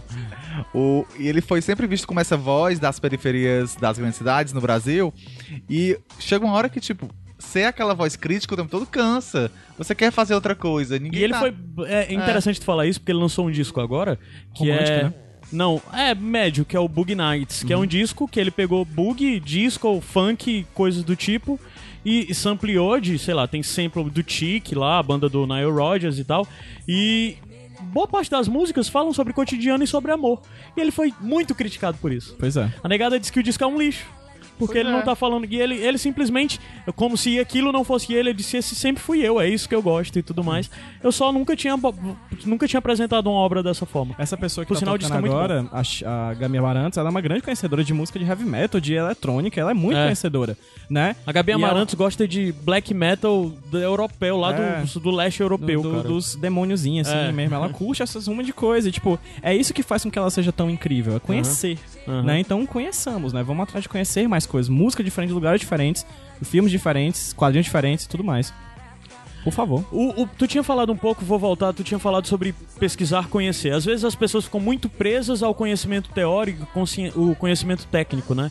E eu, quando, é, de, sei lá, um ano e meio pra cá, dois anos, eu passei a voltar a estudar música, algo que eu tinha parado. Não estudar música, eu procuro, mas só que eu sou muito mais ligado, no, sei lá, no lugar de estudar a parte técnica ou tudo mais, sei lá, algo que o Gabriel estudaria mais do que eu, eu sou muito mais interessado no fenômeno social em torno daquilo. Então, toda vida que eu quero conhecer um novo estilo ou que eu quero falar sobre alguma coisa, no lugar de eu abrir é, sei lá, um livro de um músico falando sobre aquilo, eu vou tentar ver um documentário que fale sobre a formação daquele estilo musical. Aqui, isso me faz entender a música, o que é produzido ali, muito mais do que se eu estudasse a base teórica e a base. é, é, a base técnica daquilo, sabe? Porque é um- eu sou muito mais interessado. Então eu aconselho muito que quando você vê algo de, sei lá, eu não gosto de funk, eu não gosto disso. Tenta um dia para ver a visão de uma pessoa que não é do funk, mas que decide produzir conteúdo sobre aquilo. É, documentários sempre são ótimos para isso, para ver o que eles têm a falar sobre aquele estilo. Como agora você falou, tem um documentário de axé que tá em cartaz em alguns, algumas salas de cinema pelo país. Qual é o nome do documentário? Axé, o canto de um povo, do povo de um lugar. É, a gente vai linkar algumas coisas aí pra você conhecer, mas já fica a recomendação desse documentário, fica a recomendação do Favela Bolada, fica a recomendação de um documentário sobre o Brega, que é o Vou Rifar Meu Coração. Tem o, o- o- Aldir que para sempre no meu coração também, outro É. documentário. Tem um outro documentário também que é muito bom, que, que é o Funk Rio, que é um documentário de falando sobre o funk em 94 nas favelas do Rio de Janeiro. É, tem os episódios da Liga também, a gente vai linkar tudo isso aí no post. Mas sei lá, tem muitos outros conteúdos que faz você entender um pouco melhor. É, eu hoje em dia entendo melhor disco music e o funk, o soul e tudo mais, também porque eu fui tentar entender socialmente qual o contexto que aquilo estava envolvido. Da mesma forma como pra mim foi também com hip hop. Então eu aconselho passar por essa coisa de você entender o que é o fenômeno. Ter essa coisa. Ah, se você não julga que um estilo musical é ou não cultural, é ou não arte, tenta conhecer tenta vê-lo como um movimento cultural, não como o fim, e sim como uma parte de um todo. Entender qual a origem dele, de onde ele veio e por que aquilo se formou daquela forma. Você vai entender, e assim, você pode terminar o documentário, ou, ou livro, ou o que for, dizendo: Não gosto dessa música, mas você vai entender o que é essa música. Porque a minha mensagem final gira em torno disso. Porque assim, é difícil saber o que é ou não de qualidade é, é, é- eu diria mais que é impossível não julgar, certo? Impossível não Mas julgar. o mais importante disso é aceitar que o julgamento que você faz sobre a obra de alguém ou sobre o que alguém consome culturalmente é um julgamento sobre você. Você está julgando a partir de você. Você está julgando você mesmo, no final das contas. Sim. E você não pode definir se algo é bom ou ruim a partir disso. Você não pode escrever aquilo numa tábua. Aceite que isso não fala comigo. Isso pra mim é vazio de significado, mas isso é pra você. Então às vezes me incomoda muito todo esse discurso que eu tenho visto na internet, principalmente sobre o funk, que historicamente eu acho que é o que talvez o estilo que mais tem apanhado no país, é, dessa coisa de dizer de que isso é vazio, de que isso é blá blá blá. Seja o que for, mas aceite que aquilo não fala com você. A gente tá num mundo tão grande, tão diverso, sabe? E às vezes eu vejo gente perdendo energia falando mal de tanta coisa quando no lugar ela só pode mudar de site, mudar de canal no YouTube, mudar de, de sei lá, de janela de conversa, mudar de canal. Você tem tanta. Simplesmente muda, cara. E se assim, você fica muito, fica muito intrigado com algo de por que isso tá acontecendo, por que as pessoas estão entendendo isso. Meu conselho é tenta encon- encontrar o contexto social por trás daquilo. Mas de toda forma, vamos ser um pouquinho mais tolerantes e aceitar que as pessoas têm julgamentos diferentes e que você simplesmente pode ou não gostar de algo, mas você, aqui isso só quer dizer que você gosta ou não daquilo. Não que aquilo é ruim ou é bom ou que aquilo não tem qualidade. Não tem qualidade pra você, mas pra um outro vai ter. Acho que em resumo é bem isso. Arrasou. Viado. É isso? É isso, pessoal. Esse programa a gente foi meio que pisando em ovos, mas eu acho que a gente conseguiu se expressar de forma plena. Vale, vale Dizer o- bem o que nós vale pensamos sobre tudo isso. Caso você concorde ou discorde com a gente, compartilha suas Não opiniões. façam Ariano Suassuna. É, não façam a linha ariano, né? De falar que é, que é tudo ruim, enfim. É, conversa lá no, no nosso. Na nossa, no comentário do nosso, é, do iradex.net. Sim, comenta né? lá Comenta, no post do nosso. Sim, Compartilha a sua opinião sobre esse assunto tão tenso e tão Indica complicado. coisas diferentes pra gente Isso. consumir também. Inclusive de pessoas que têm uma visão muito embasada e que neguem tudo isso que nós falamos Isso. aqui. Manda pra gente também É que a gente quer provavelmente conhecer. muitos estudiosos vão negar, porque Negar. vão dizer, eu posso provar que essa música é ruim por isso, por isso, por isso. Ah, né? então Isso. manda, que é até uma forma. Eu vou ser interessado, porque eu vou querer entender Eu o também. ponto de vista dele. Eu, não Eu sei também. se vai mudar o meu, mas com certeza vai me deixar mais cheios de recursos para. Até porque eu posso achar uma música muito ruim e ralar a tcheca no chão com ela. né? Cada ocasião é uma ocasião. Mas é isso. Obrigado, pessoal, por mais esse Valeu, Iradex gente. Podcast especial. Em breve nós temos mais. Se você tiver sugestão também de mais coisas que vocês querem que nós abordemos nesses especiais, passa pra gente.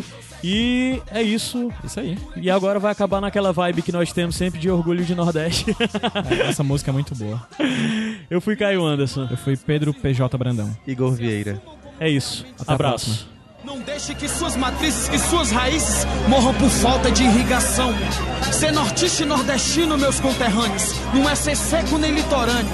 É ter em nossas mãos um destino nunca clandestino para os desfechos metropoliteu. Devasta as galerias tão frias, cuspografias, envias, espalho crias em linhas, ilhas, discografias. Arrasta LPs, EPs, CDs, DVDs, cachês, clichês, surdez. Vocês não desta vez. Esmago boicotes em estrofes, com portes, cortes em flags, poetas pobres em motes, são choques em hip hop, versos ferozes em vozes, são mortes aos tops, blogs. Repente forte do norte, sacode em trotes, galopes, metafita embolada do engenho em bilhetes, stakes. Sou breaking fakes, enfeites, cacete nas mixtapes. Bloqueei esses eixos, os deixo sem alimentação. Alheios fazem feio nos meios de comunicação e essas rádios que não divulgam os trabalhos criados em nossos estados. Ouvintes habitolados é o que produz. Contratos que pagam eventos forçados, comprados sobre enlatados. Plágios sairão entalados com esse cuscuz ao extremo. Vem ao terreno, me empenho em trampo agrônomo. Espremo tudo que tenho do engenho ao campo autônomo. Juntos fazemos demos, oxigênios anônimos. Não, gêmeos fenômenos, homogêneos, homônios. Ótimos, caros exteriores, agrade seus criadores diários com seus labores contrários à importação. São raros nossos autores, amparo pra agricultores, calcários pra pensadores, preparo pra excitação. Sou coco e faço cocada embolada, bolo na hora. Minha fala é bala de agora é de aurora e de alvorada, cortando o céu da estrada. Do nada eu faço de tudo, buchada, área esse mundo e no estudo faço morada. Sou doce lá dos engenhos e venho com essa doçura. Contenho poesia pura, fartura de rima, tenho desenho, nossa cultura. Por cima e não por debaixo, não sabe o que é cabra macho, eu me apresento rapadura. Espanco seus calças largas com vagas para calouros. Estranho som do Gonzaga, minha sandália de couro. Que esmaga cigarras dos ouros, mata nos criadores. Meu povo, maior tesouro, amor regional duradouro. Resido os ribeirinhos, o mar abaixo em vivência. O norte começa a essência, não enxerga essa concorrência. São tão iguais, ouvi vários, achei que era só um. Se no Nordeste não tem grupo bom, não tem lugar nenhum. Toma! Ei, nordista, agarra essa causa que trouxeste.